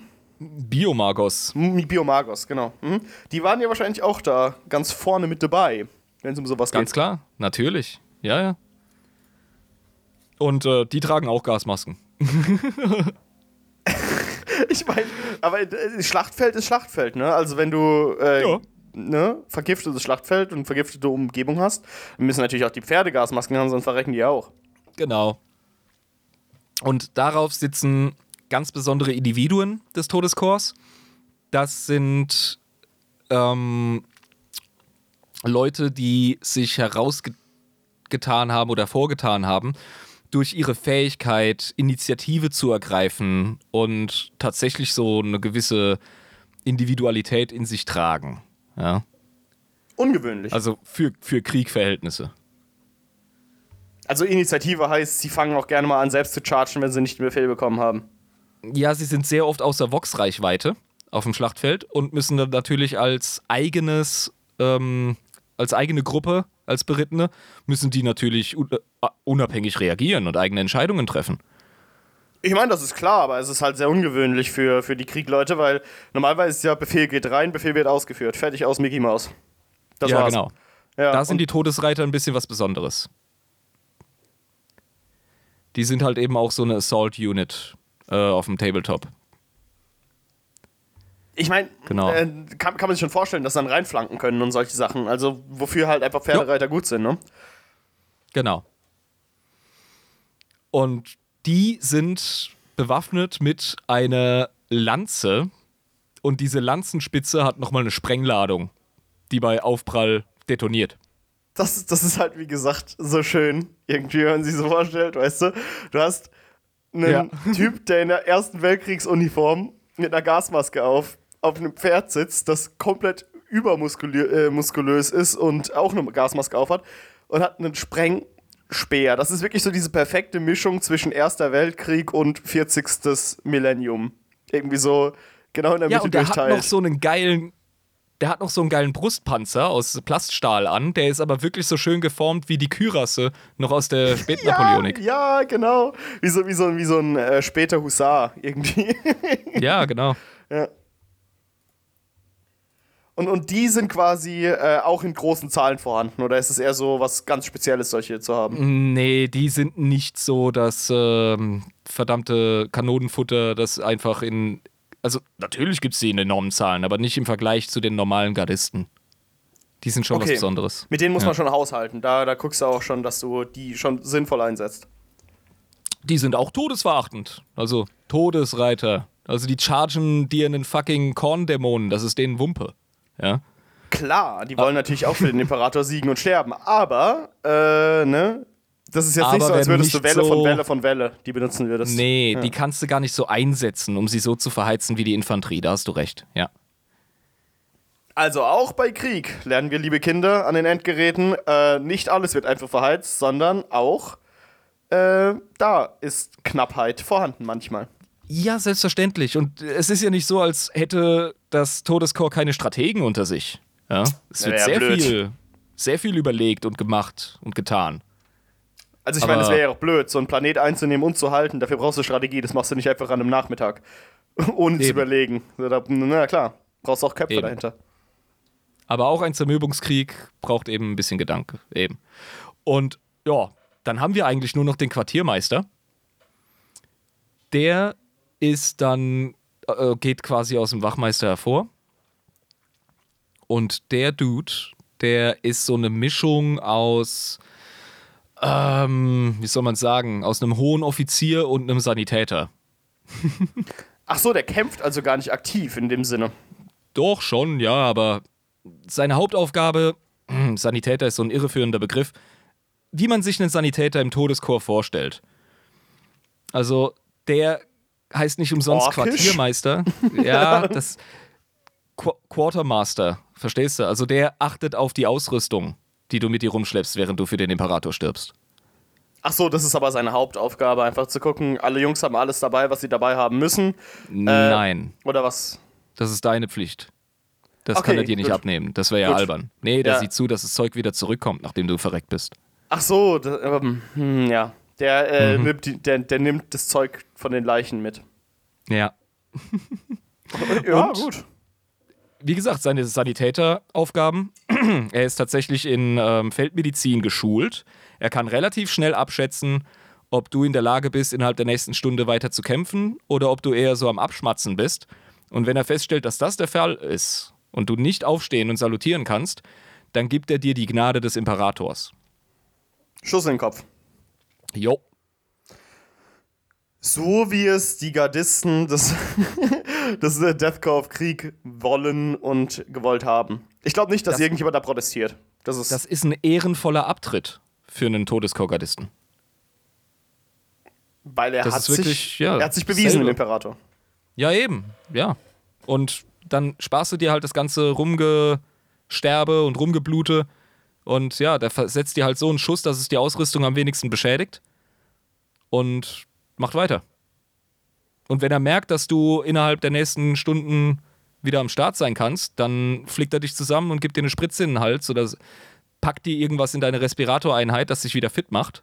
Ja, irgendein äh, teureres Medikament, das man dir nicht als Standard äh, mitgegeben hat und dann geht's weiter. Ja, ich meine, sehr gut. Funktioniert dann in dem Sinne alles. Ergibt vollkommen ein, Sinn, ja. Es ist ein geschlossenes Ökosystem, das so in sich funktioniert. irgendwie. Ja, Aus Tod und Verderben. Aber es funktioniert. ja. Und die sind fucking erfolgreich damit, was sie tun. Also jetzt mal hier au- außen vor, dass die ganze Zeit ne, Eugenik und alle sterben die ganze Zeit und Opferkult und was weiß ich. Aber wenn es wirklich nur um militärische Erfolge geht und wir jetzt mal die Zahlen von Toten außen vor lassen, machen die schon einen sehr guten Job fürs Imperium. Ich glaube, die haben noch keine Schlacht verloren. Also wenn es Also- wirklich brenzlig ist, dann holst du halt die Jungs. Weil dann, Eine Belagerung, in der das DEFCOR als solches nicht in Zusammenarbeit oder Ergänzung zu anderen Regimentern eingesetzt wurde, sondern nur das DEFCOR, da haben die noch nie verloren. Die haben manchmal ein bisschen länger gebraucht und ja, vielleicht hat es ein bisschen Material und äh, Menschenmaterial auch gekostet. Vielleicht ein bisschen mehr, vielleicht ein bisschen viel mehr, als das Monitorum gedacht hätte, aber hey, die kriegen den Job gemacht. Du schickst sie dahin und dann ist der Käse erledigt. Dann brauchen die nur Zeit und Material. ähm, kennst du diese ähm, Endlos Tower Defense Spiele? Ja. wo äh, irgendwann du eh verlierst. Weil Ja, einfach genau. immer mehr Gegner kommen und egal wie weit du die Türme upgradest und egal welche Türme du benutzt, irgendwann hast du halt so ein Level erreicht, wo du halt die Gegner einfach nicht mehr zurückhalten kannst, die stürmen durch. Ja. Das ist so ein bisschen das Deathcore irgendwie, ne? Die, ne, du kannst zwar durchhalten gegen die vielleicht, aber irgendwann sind es halt so viele und irgendwann sind sie so hartnäckig, dass es halt einfach nicht mehr geht. Dann geht's Genau. durch. Ja. Ja, so früher oder später brechen die durch. Die haben einfach den Ja, längeren ja. Arm. Und äh, das ist, glaube ich, äh, wie man sie gut zusammenfassen kann, ne? Ja, und da kommen wir zum Thema Kommissare. Das ist dann nämlich jetzt wirklich so ein, Genau. ja, eine, eine Sonderstelle, eine Sonder, äh, ja, Situation mit den Kommissaren im Todeskorps. Die sind ja, wie du zu Recht bemerkt hast oder richtig bemerkt hast, außerhalb des Todeskorps.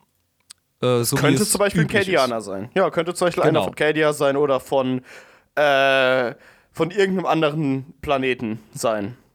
Absolut. Und es ist einfach eine, Fortschri äh, eine Vorschrift des Departamento Monitorum. Das haben die so auferlegt bekommen, die müssen Kommissare haben. Dementsprechend haben auch eben die Death Corps eigene, Corps eigene Kommissare, die Todescorps. Genau. Genau. Äh, übrigens, die Tatsache, dass äh, Wachmeister und Quartiermeister überhaupt so etwas wie Orden bzw. Schärpen haben, mit denen man ihren Rang erkennen kann, das wurde auch vorgegeben vom Departamento. Das machen die selber ungern. Sich hervorzuheben als ein Rang höherer. Hilft es den Kommissaren zu wissen, an wen sie sich wenden müssen? Ist es Ja, deswegen? und es hilft auch ähm, dem, den anderen Regimentern, die mit dem Todeskorps eingesetzt werden. Okay, das ergibt Sinn. Ja, weil wenn die alle einfach gleich aussehen, du kannst die Gesichter nicht erkennen, die haben alle dieselbe Uniform an. Und nur innerhalb des Deathcore weiß man, ach, das ist der, der ist dafür verantwortlich. Ja, Äh, also schwierig. Sie, sie haben immer noch eine relativ flache Hierarchie, wie wir, wie wir festgestellt haben, aber ja, sehen immer noch sehr, sehr gleich aus. Also am besten kann man noch die Grenadiere ähm, von den Leuten trennen oder eben die Todesreiter mit ihren hohen Stiefeln und ihrem Kyras als Rüstung.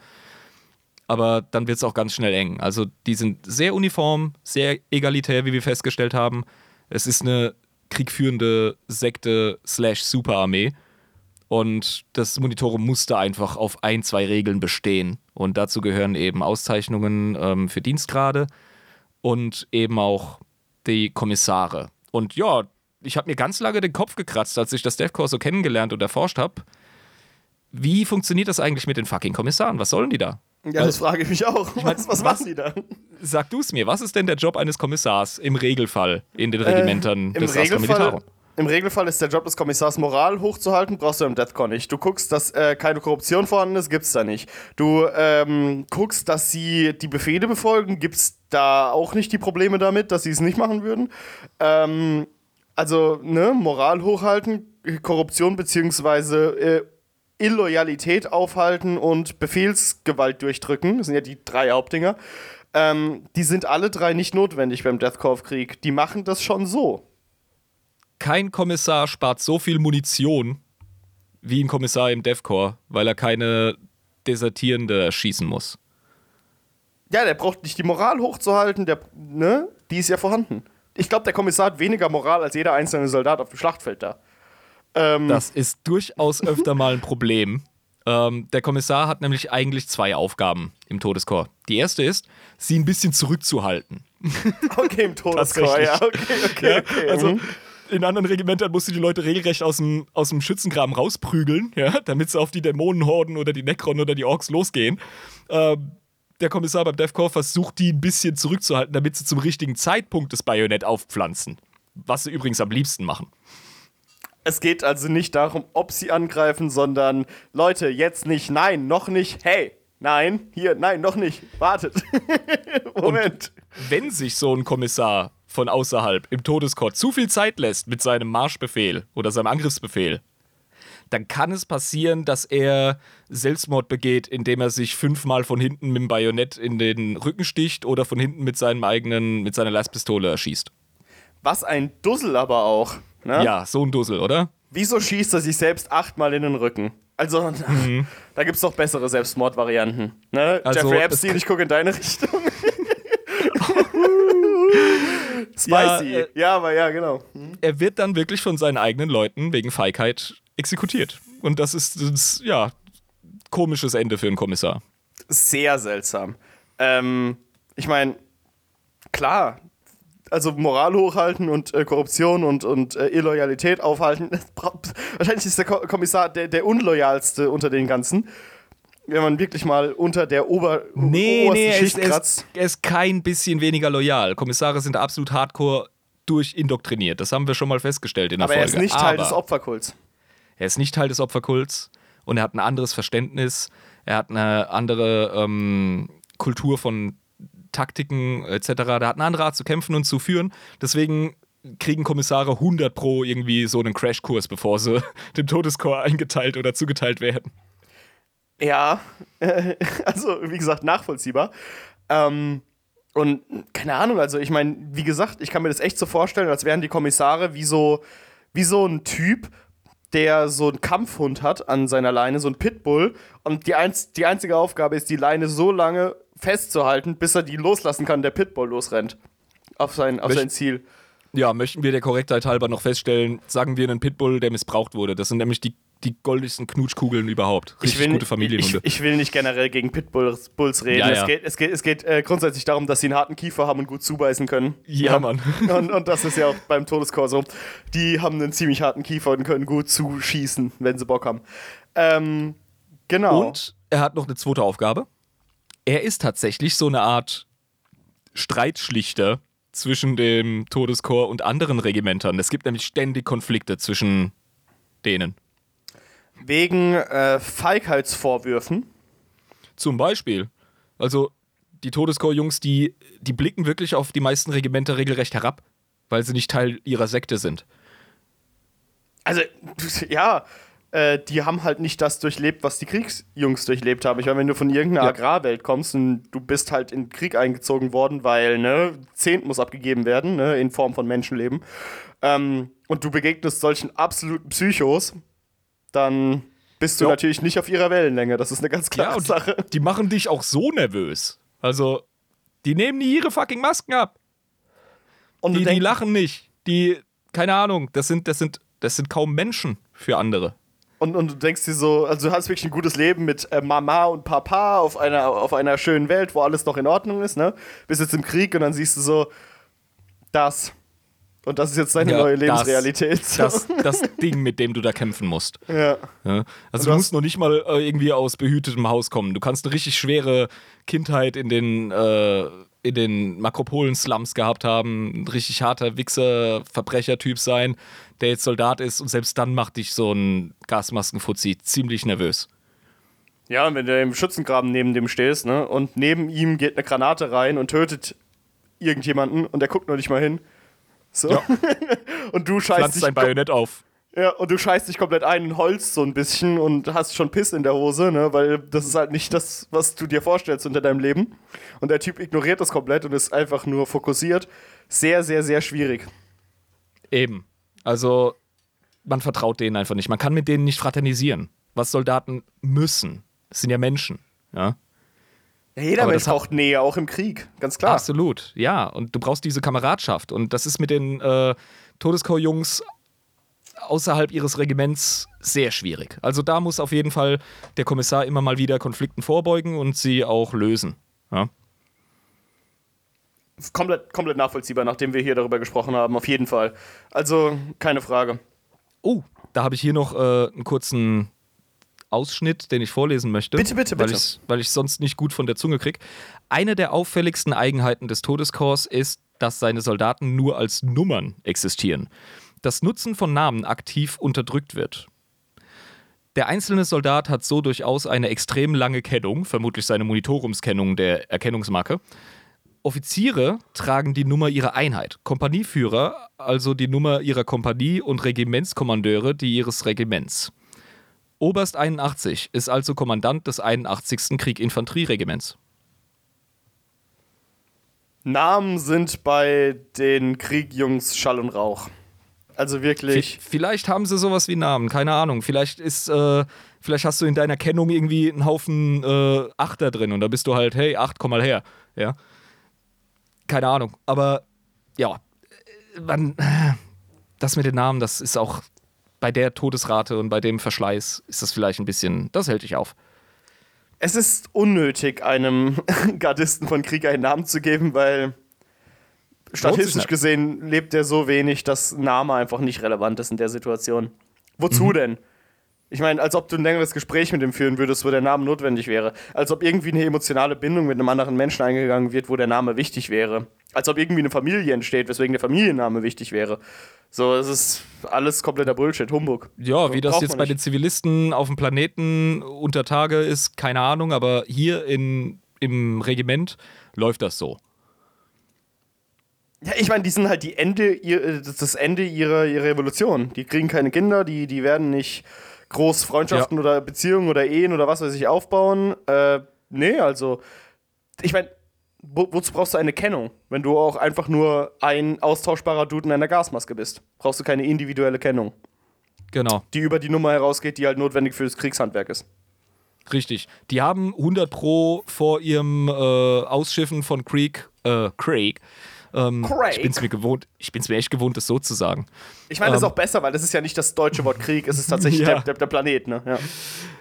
Die werden wahrscheinlich, bevor sie rausgeschickt werden auf die Schlachtfelder da draußen, werden sie wahrscheinlich äh, zwangsläufig eine Samenspende abgeben, damit es auch weiter klappt mit den Vita-Booms.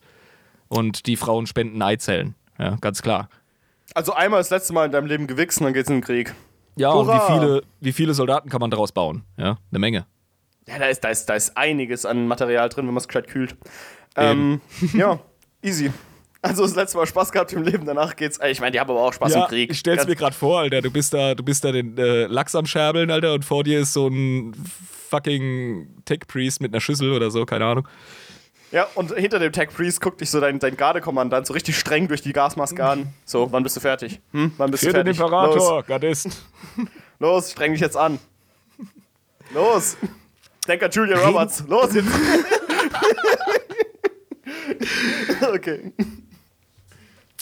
Reden wir noch schnell über Waffen und Ausrüstung, damit wir noch ein bisschen Zeit zum Schwafeln haben. Wir danach. hatten ja noch gar nicht darüber gesprochen, ne? was für, was für Ja. Waffen. Wir haben gesagt, dass die Hören, die äh, Grenadiere, auch gerne mal Plasma-Waffen benutzen. Ne? Und so, hast du vorhin gesagt. Ja, es gibt so Spezialwaffen, die im gesamten Astra Militarum verwendet werden. Äh, seien Spezialwaffen. es jetzt Granatwerfer, Plasmagewehre etc. Ähm, das ist im Todeskorn nicht anders. Aber wenn wir jetzt mal mit der Ausrüstung anfangen, das erste, was einen natürlich auffällt, das haben wir schon angesprochen, das ist die Gasmaske mit der Respiratoreinheit. Ja. Genau. Die ist wahrscheinlich Hightech. Ziemlich. Also, die hat einen richtig starken Ventilator, ist batteriengetrieben und sorgt dafür, dass das System ähm, immer einen Überdruck hat. Dass nichts von außen reinkommt, quasi. Mhm. Genau. Und ist mit ganz vielen hocheffizienten Filtern und ähm, mit Ventilen ausgestattet. Und die äh, DEFCOR-Jungs, die atmen auch auf eine ganz bestimmte Art und Weise.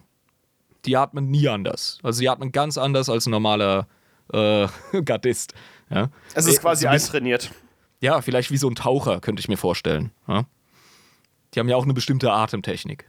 Ja, zum Beispiel auch, äh, ich habe mal off-topic. Ich habe mal, nicht, nicht ganz off-topic, ich habe mir äh, so, so ein Video über Höhlentaucher angeguckt, weil mich das interessiert hat, wie es sein kann, dass Leute komplett unklaustrophobisch drei Stunden lang in der Höhle tauchen. Ähm, und die haben auch gesagt, sicherheitshalber tauch, äh, atmen die irgendwie anders wegen der Menge an Sauerstoff, die sie dabei haben. Better safe Ja. than sorry mäßig, dass sie halt durchgehend äh, weniger Sauerstoff einatmen, damit es halt locker für mehrere Stunden reicht, und zwar auch mehr Stunden, als sie eigentlich vorhaben, weil wenn du irgendwo stecken bleibst, dann ist es gut, wenn du drei Stunden mehr Sauerstoff noch dabei hast durch deine Atemtechnik. Ne? Und so, die atmen halt auch ganz speziell irgendwie dabei bei der Höhlentauchung, ganz, ganz weird. Ja, genau. So kann man sich das ungefähr vorstellen. Und diese Gasmaske ist auch mit einem Nährschlauch ausgestattet. Und über diesen Nährschlauch bekommt der Gardist eine Nährlösung. Und da sind auch diverse auf Knopfdruck, auf Bedarf. Kannst du da ähm, so antitoxische Gegenmittel gegen die meisten bekannten Toxine auf Schlachtfeldern ähm, kannst du da beigeben und eben auch äh, ja, Schlachtfeld-Kampfstimulanzen. ja?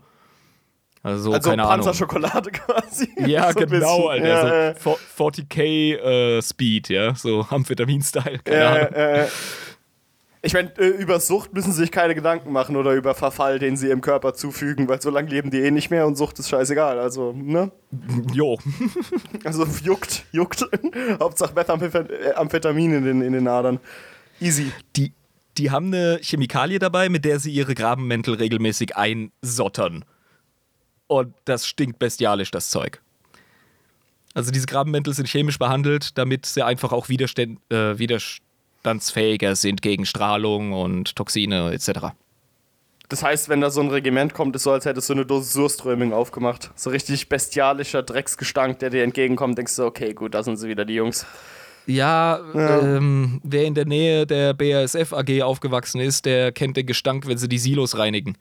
So ungefähr stelle ich mir das vor. Ja, Nord-Ludwigshafen grüßt. also, ja. Je nach Windrichtung, Alter, das geht weit, das Zeug. Ja. Wir sind in Hemshof neu.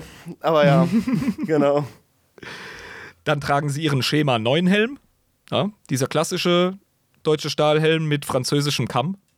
Ja, genau, das ist mir auch aufgefallen. Die haben oben diesen, diesen klassischen äh, Kamm, diesen Iro-Style-mäßigen Überhang oben auf dem Helm und außen natürlich hier die, die deutsche Form des Helms. Genau. Es gibt auch eine alte Version des Helms von Krieg, noch vor der Zeit des Bürgerkriegs. Das ist tatsächlich eine Pickelhaube. Ah, okay. Ja. sieht man aber sehr selten äh, in der aktuellen, im aktuellen Setting. Das sind dann so Erbstücke, die vereinzelt äh, irgendwelche Leute tragen. Naja, also wie gesagt, ergibt ja auch aus äh, militärischer Sicht keinen großen Sinn, dieser Pickel. Also, naja. N nicht auf diesen Schlachtfeldern, nein. Ja, eben, genau. Ist ja, hast ja keine Schläge gegen dich oder so. Das ist ja, ne?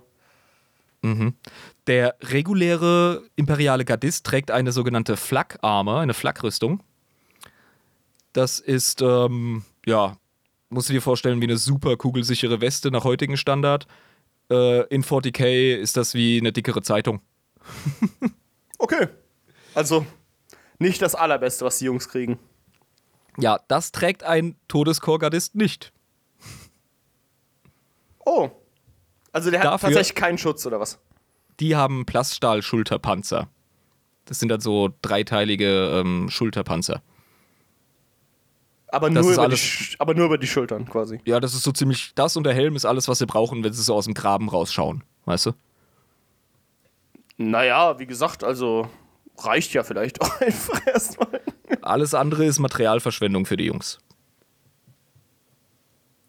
Okay, äh, und wie sieht es mit äh, generell Panzern aus, Gerätschaften, irgendwelchen Fahrzeugen? Sind die alle standardmäßig wie beim Astra Militarum? Also, dass du quasi äh, genau dieselben wie ein Lehman Russ zum Beispiel benutzt, ne? Oder ein Die Malkador? haben, ja, die haben auch ähm, Lehman Russ Panzer. Die haben allerdings äh, meistens das Mars Pattern Alpha. Die sehen ein bisschen weltkriegmäßiger aus, mit einem längeren Lauf, wie von einem, wie von einem Tigerpanzer. Die haben eine ganz eigene Ästhetik. Die haben mein- auch so komische Stützvorrichtungen, um einfach noch unwegbareres Gelände zu manövrieren. Ja, ja, also, die sind super gut designt, diese Forge World Modelle, die sehen richtig geil aus.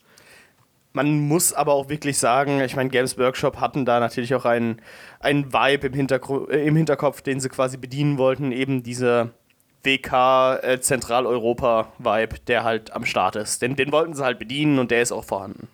Ja, und wie gesagt, die Firma Forge World, die diese Modelle herstellt, das sind ja auch die, die ähm, zum Beispiel AdMac machen. Das ist ja ein bisschen aufgeteilt, ne? Zwischen Citadel-Miniaturen und äh, den äh, Forge World-Leuten. Mhm, ja. Die haben wirklich eine eigene Ästhetik für die Deathcore-Leute rausgehauen. Aber im Großen und Ganzen haben sie die gleichen ähm, Panzer. Die haben einen Malkador äh, Flammenwerferpanzer, der asi geil ist. Malkador, der, der Held des Imperiums. Ja, Mann, der ähm, ist nach Uncle Mel benannt und ist ein absolutes Biest. Der sieht richtig cool aus. Der schleppt auch so einen Tank hinter sich her. Als Anhänger. Es ist einfach nur schön. Also, wie gesagt, einfach ein Malkador-Panzer. Wunderschön. Und auch der, die, haben, die haben richtig coole Mörser, größere Mörser ähm, und alles halt wirklich so, ja, WK1-mäßig als, ähm, ja, du kannst sie von Pferden oder von irgendwelchen Kettenfahrzeugen ziehen lassen. Auch deren Artillerie. Meistens verwendet das Astra Militarum ja die sogenannten Basilisken als Artillerie. Das ist im Grunde wie so eine Art Panzerhaubitze 2000 von der Bundeswehr. Ähm, das ist eine ähm, auf einem Kettenfahrzeug aufmontierte riesige Kanone. Ja, also, Ja. wenn, wenn du äh, Rückendeckung hast und das gut positionieren kannst, dann ist es sehr effektiv. Genau. Und auf diese Basilisken sind auch öfter mal diese Earthshaker Cannons äh, aufmontiert. Und die haben Deathcore sehr gerne einfach als stehendes äh, Artilleriegeschütz. Das gibt auch nochmal diesen WK1-Vibe. Ja, vor allem, wenn es um Zermürbung- Zermürbungskrieg auf einem Planeten geht, dann bewegst du das Ding ja nicht so viel. Ne? Das ist ja eher statisch dann. Ja, die Und- setzen sich sehr gerne fest. Genau. Und dann kannst du damit einfach reindönern, wie du Bock hast, in die gegnerischen Ja. Reihen und dann geht's halt einfach Tag und Nacht. So, nachladen, Ja. schießen, nachladen, schießen. Als weiter. Ganze Ja. Zeit, Alter, bis das Ding spröde wird. Ja. ja. Dafür ist es da, ne? Kann man auch nicht Absolut. verschwenden. Die Lieblingswaffe des Gardisten des Todeskorps ist das Bajonett. Das haben wir schon festgestellt. Haben wir drüber gesprochen, bei genau. Bajonett aufpflanzen, vorwärts und gib ihm, das machen sie wirklich am liebsten. Da haben sie die meiste Freude. Ja, ran an den Feind. Und wenn man ein paar äh, Meter über das verdammte aufgeriebene, zerkraterte Schlachtfeld marschieren muss, über, also durch die gegnerische Feuerlinie hinweg, dann macht man das halt auch. Ja. Also du dir Ja, wirklich mein Gott, geil also- vorstellen. mit diesen, mit diesen Pfeifen, ja, diesen WK1-Pfeifen, so und dann boom, gehen sie raus aus ihrem Schützengraben und dann werden vielleicht zwei, drei äh, Schüsse aus dem Marsch, werden dann irgendwie noch gezielt Richtung Gegner gebracht, aber da geht's schon in den Graben und dann ab die Post, ja. Ja, und dann Bajonett vorwärts und äh, in Hälse rein mit dem Ding. Überall, wo es geht, ey. Deren Lasgewehr, das ist das Lucius Schema 98 Lasgewehr. Ich finde das mit dem 98 cool, weil das ist so ein kleines Augenzwinkern an das Mauser äh, Karabiner 98. Ja, genau. 98, ja, genau. Mhm. Und die Lasgewehre des Astra Militarum sind sehr oft ähm, semi-automatisch. Ja, also da kannst du halt wirklich biu, biu, biu, biu, biu, biu abgehen. Und Mhm, das Lucius Schema 98 ist wirklich wie so ein Karabiner. Das ist Einzelfeuer. Ja. Aber dafür ist auch ein bisschen mehr Umf hinter dem Schuss. Also sie machen richtig so bam, bam, bam. Ja. So richtig rein. Mhm. Dafür haben die aber auch einen höheren Energieverbrauch in den Last Packs, die man da als Magazin unten rein knallt. Achso, das heißt, du musst einfach häufiger nachladen, in dem Sinne. Die haben, die haben weniger Schüsse, die kriegen auch nicht mehr Munition als jeder andere äh, Gardist. Also wahrscheinlich, also das, die Rechnung geht sicher auf. Du lebst wahrscheinlich eh nicht so lange. Ja? Äh, du gibst dem lieber ein bisschen mehr Pfeffer hinter dem Schuss, damit sich relativ früh entscheidet, ob du stirbst oder der Gegner. Aber wenn du als Magazin lässt, dann nimmst du halt die Schaufel oder das Bajonett. Ja, oder das, was neben dir liegt, weil um dich herum verrecken die Leute. Stimmt. Das ist quasi äh, Russland-Stalingrad, Zweiter Weltkriegs-Vibes. So einer die Waffe, der andere die Munition und dann äh, guck, wie du klarkommst, Bruder. Ja, die Auf kriegen rein. natürlich alle ihr Gewehr, aber so ungefähr musst du dir das im schlimmsten Fall dann in der Kampfhandlung vorstellen, wenn einem Gardisten wirklich mal die Munition ausgeht mit seinem Lucius 98. Übrigens, Lucius ist die Forge World vom Adeptus Mechanicus, die am engsten mit Krieg zusammenarbeitet und die wirklich hart unterstützt in ihrem Output, was die ganzen ähm, Kriegsgeräte angeht. Das ist einer der Gründe, warum deren äh, Panzer und ähm, deren schweres Gerät ein bisschen anders aussieht. Die Ja, haben einfach andere STK-Vorlagen. Und dementsprechend macht es auch innerhalb der Lore und mit dem Fluff äh, Sinn, dass eben die ganzen Kriegsgeräte von denen diesen Look haben, den sie halt eben Ja. haben. Weil, ne, Genau. Astra, äh, genau, äh, dass sie das quasi von der, von der Forge World Lucian bekommen. Auch der Name deswegen. Mhm. Ja. Genau, das ist Cool. so, so ein kleiner Hintergrund davon.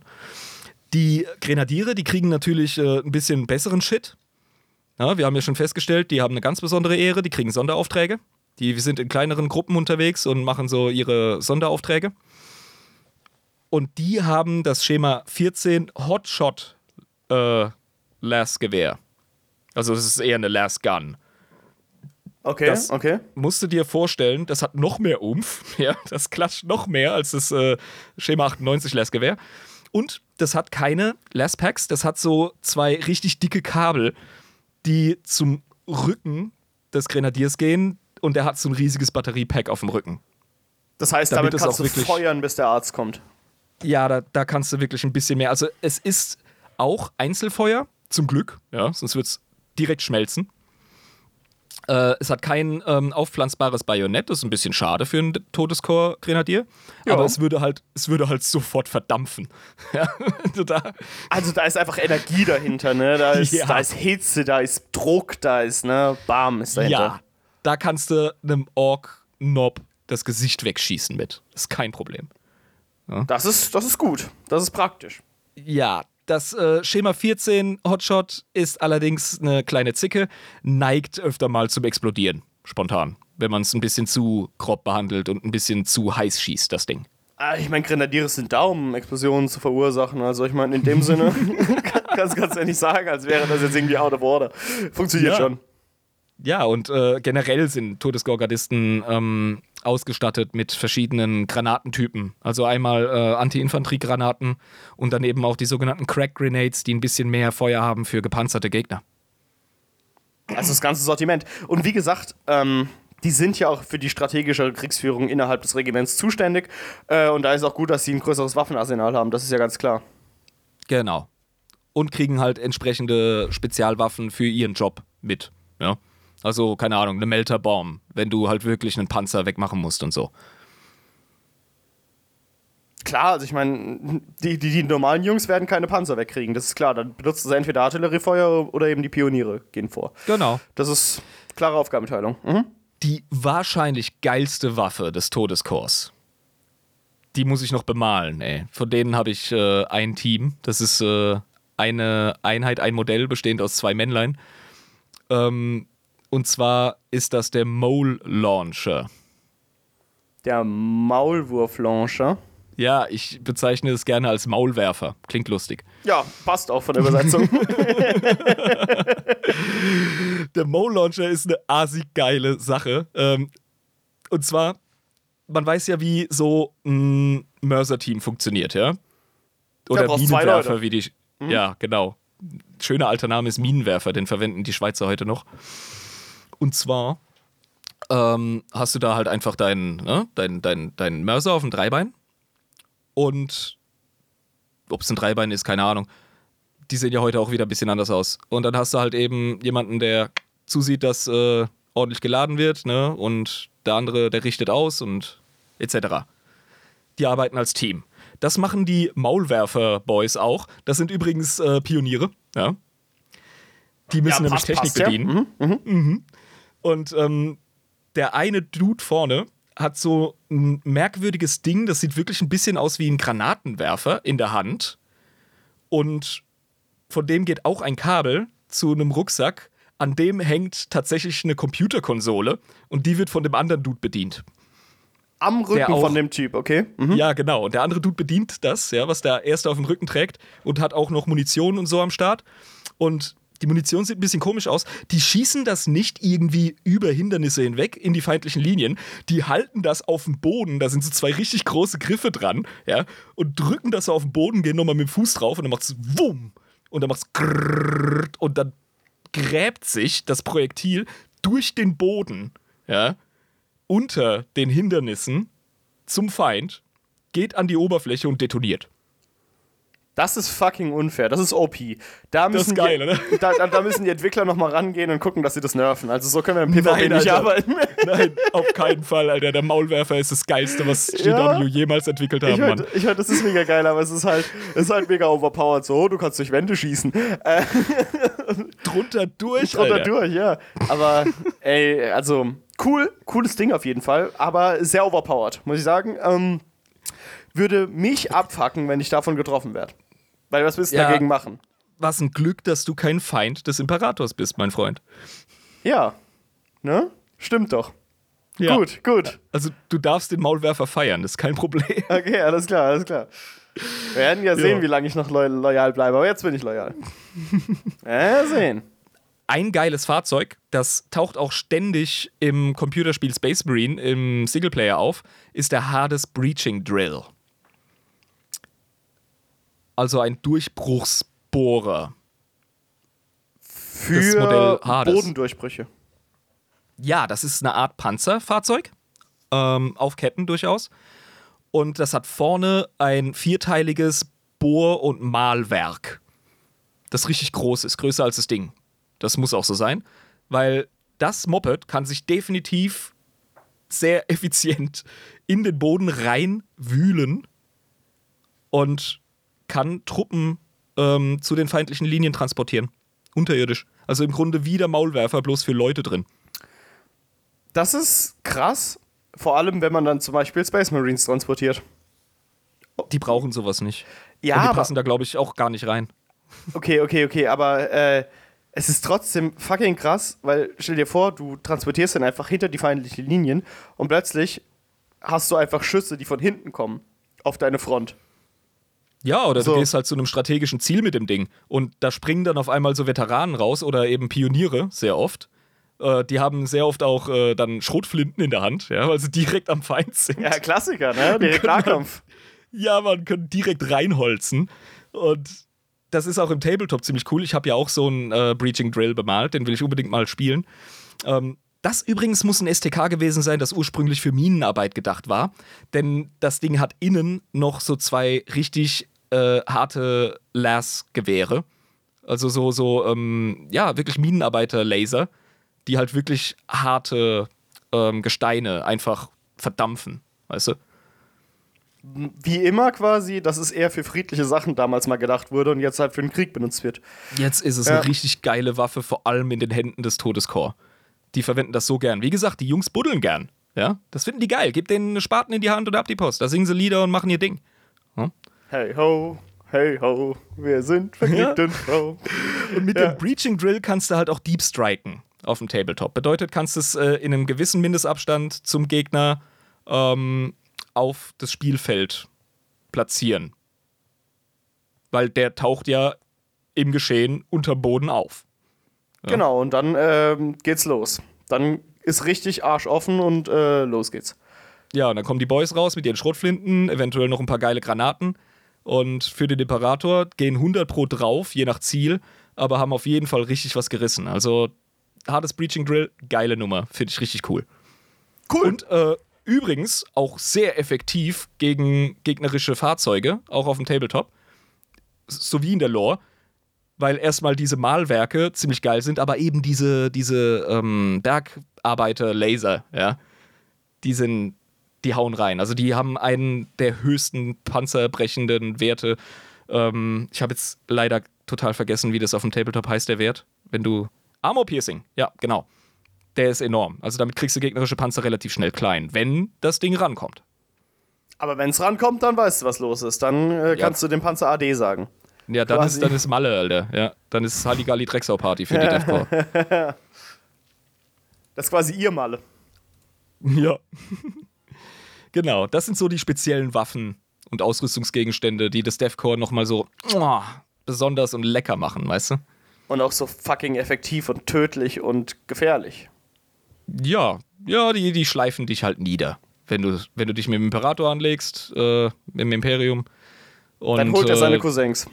Ja, äh, du glaubst, du wärst sicher mit deiner äh, lustigen Nörgelscheiße, die du über den ganzen Planeten gezogen hast, oder irgendwelchen anderen toxischen äh, oder Strahlungsbedingungen, dann kannst du mal drauf wetten, dass früher oder später das Todeskorps vorbeikommt und äh, ja, dir mal beibringt, wie so eine Sekte funktioniert, wenn sie denn gut bewaffnet und trainiert ist. Für das Todeskorps von Krieg ist eine kleine Nörgelplage auf einem Planeten wie eine Geisterbahn auf einer, auf einer Kirmes. Ne? Nicht der Rede wert, wird einfach gemacht. Ja, ja gut, jetzt höre ich schon die Nörgel-Fans. Ähm, natürlich sind Warp-Krankheiten nochmal was anderes, aber ja, ich glaube, die haben auf jeden Fall eine gewisse Resistenz.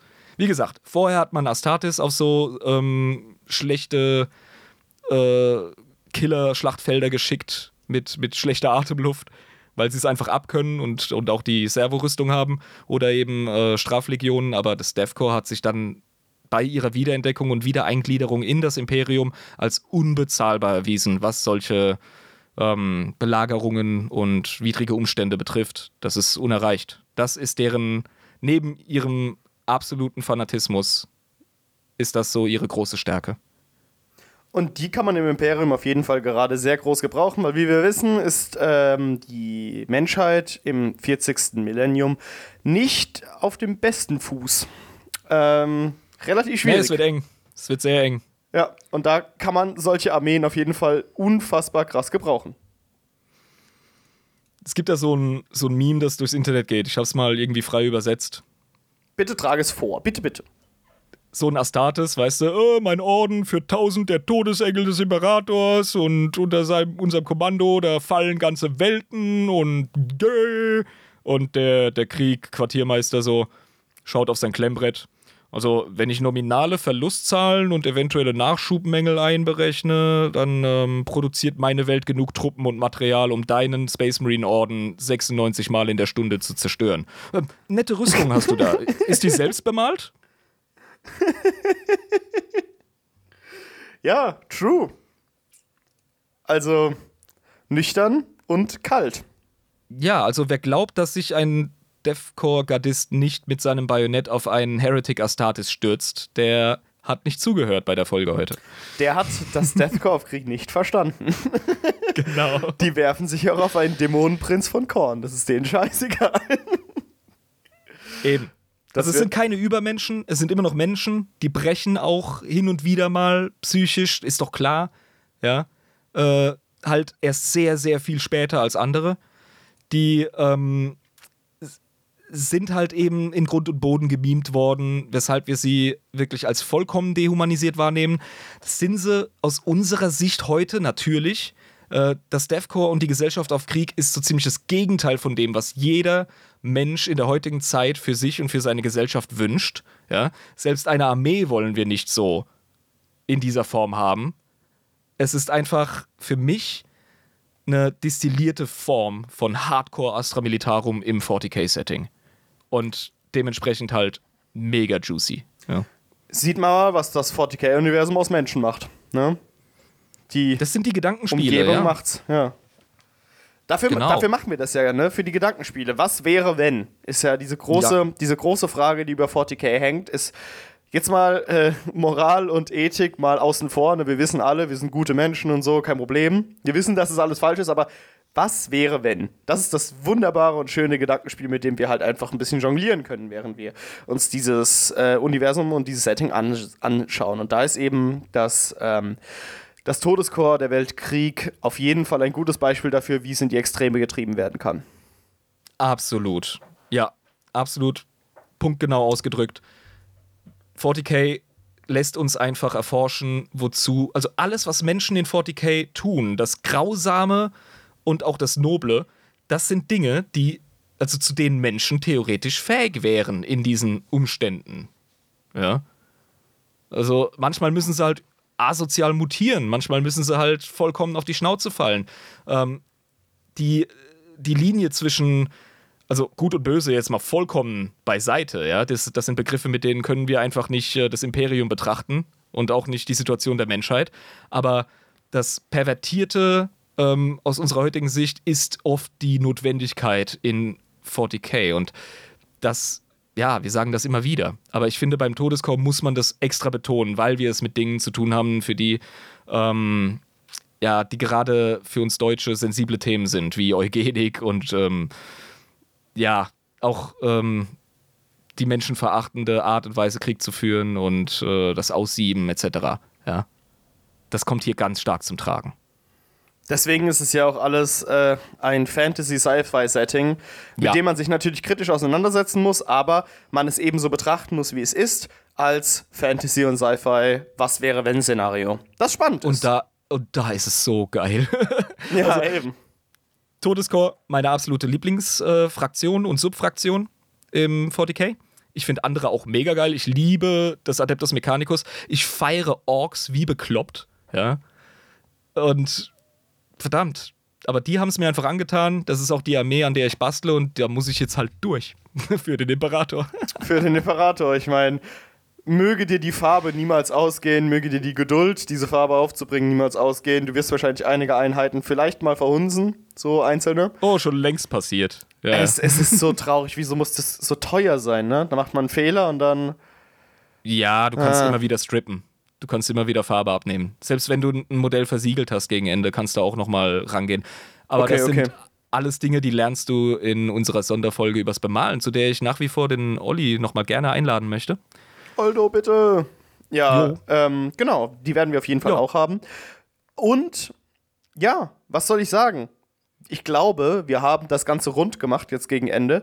Ja. Haben auch äh, unser Fazit gegeben, haben äh, genügend und auch verständlich über diese ganze äh, Thematik gesprochen, über das ähm, Todeskorps von Krieg.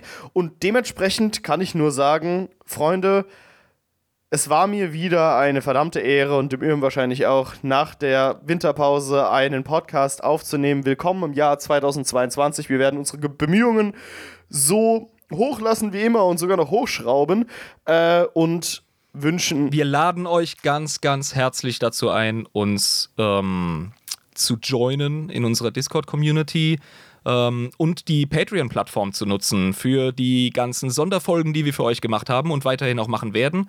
Wenn ihr das möchtet, dann geht doch auf patreon.com slash adeptus inebris, unterstützt uns mit einem kleinen Beitrag. Anfangen könnt ihr bei 3,50 äh, euch das Ganze mal anschauen und ja, den ersten Monat auch kündigen, wenn es euch nicht passt. Aber ihr werdet angefixt sein. Also, traut euch, es ist kein Riesenkapital.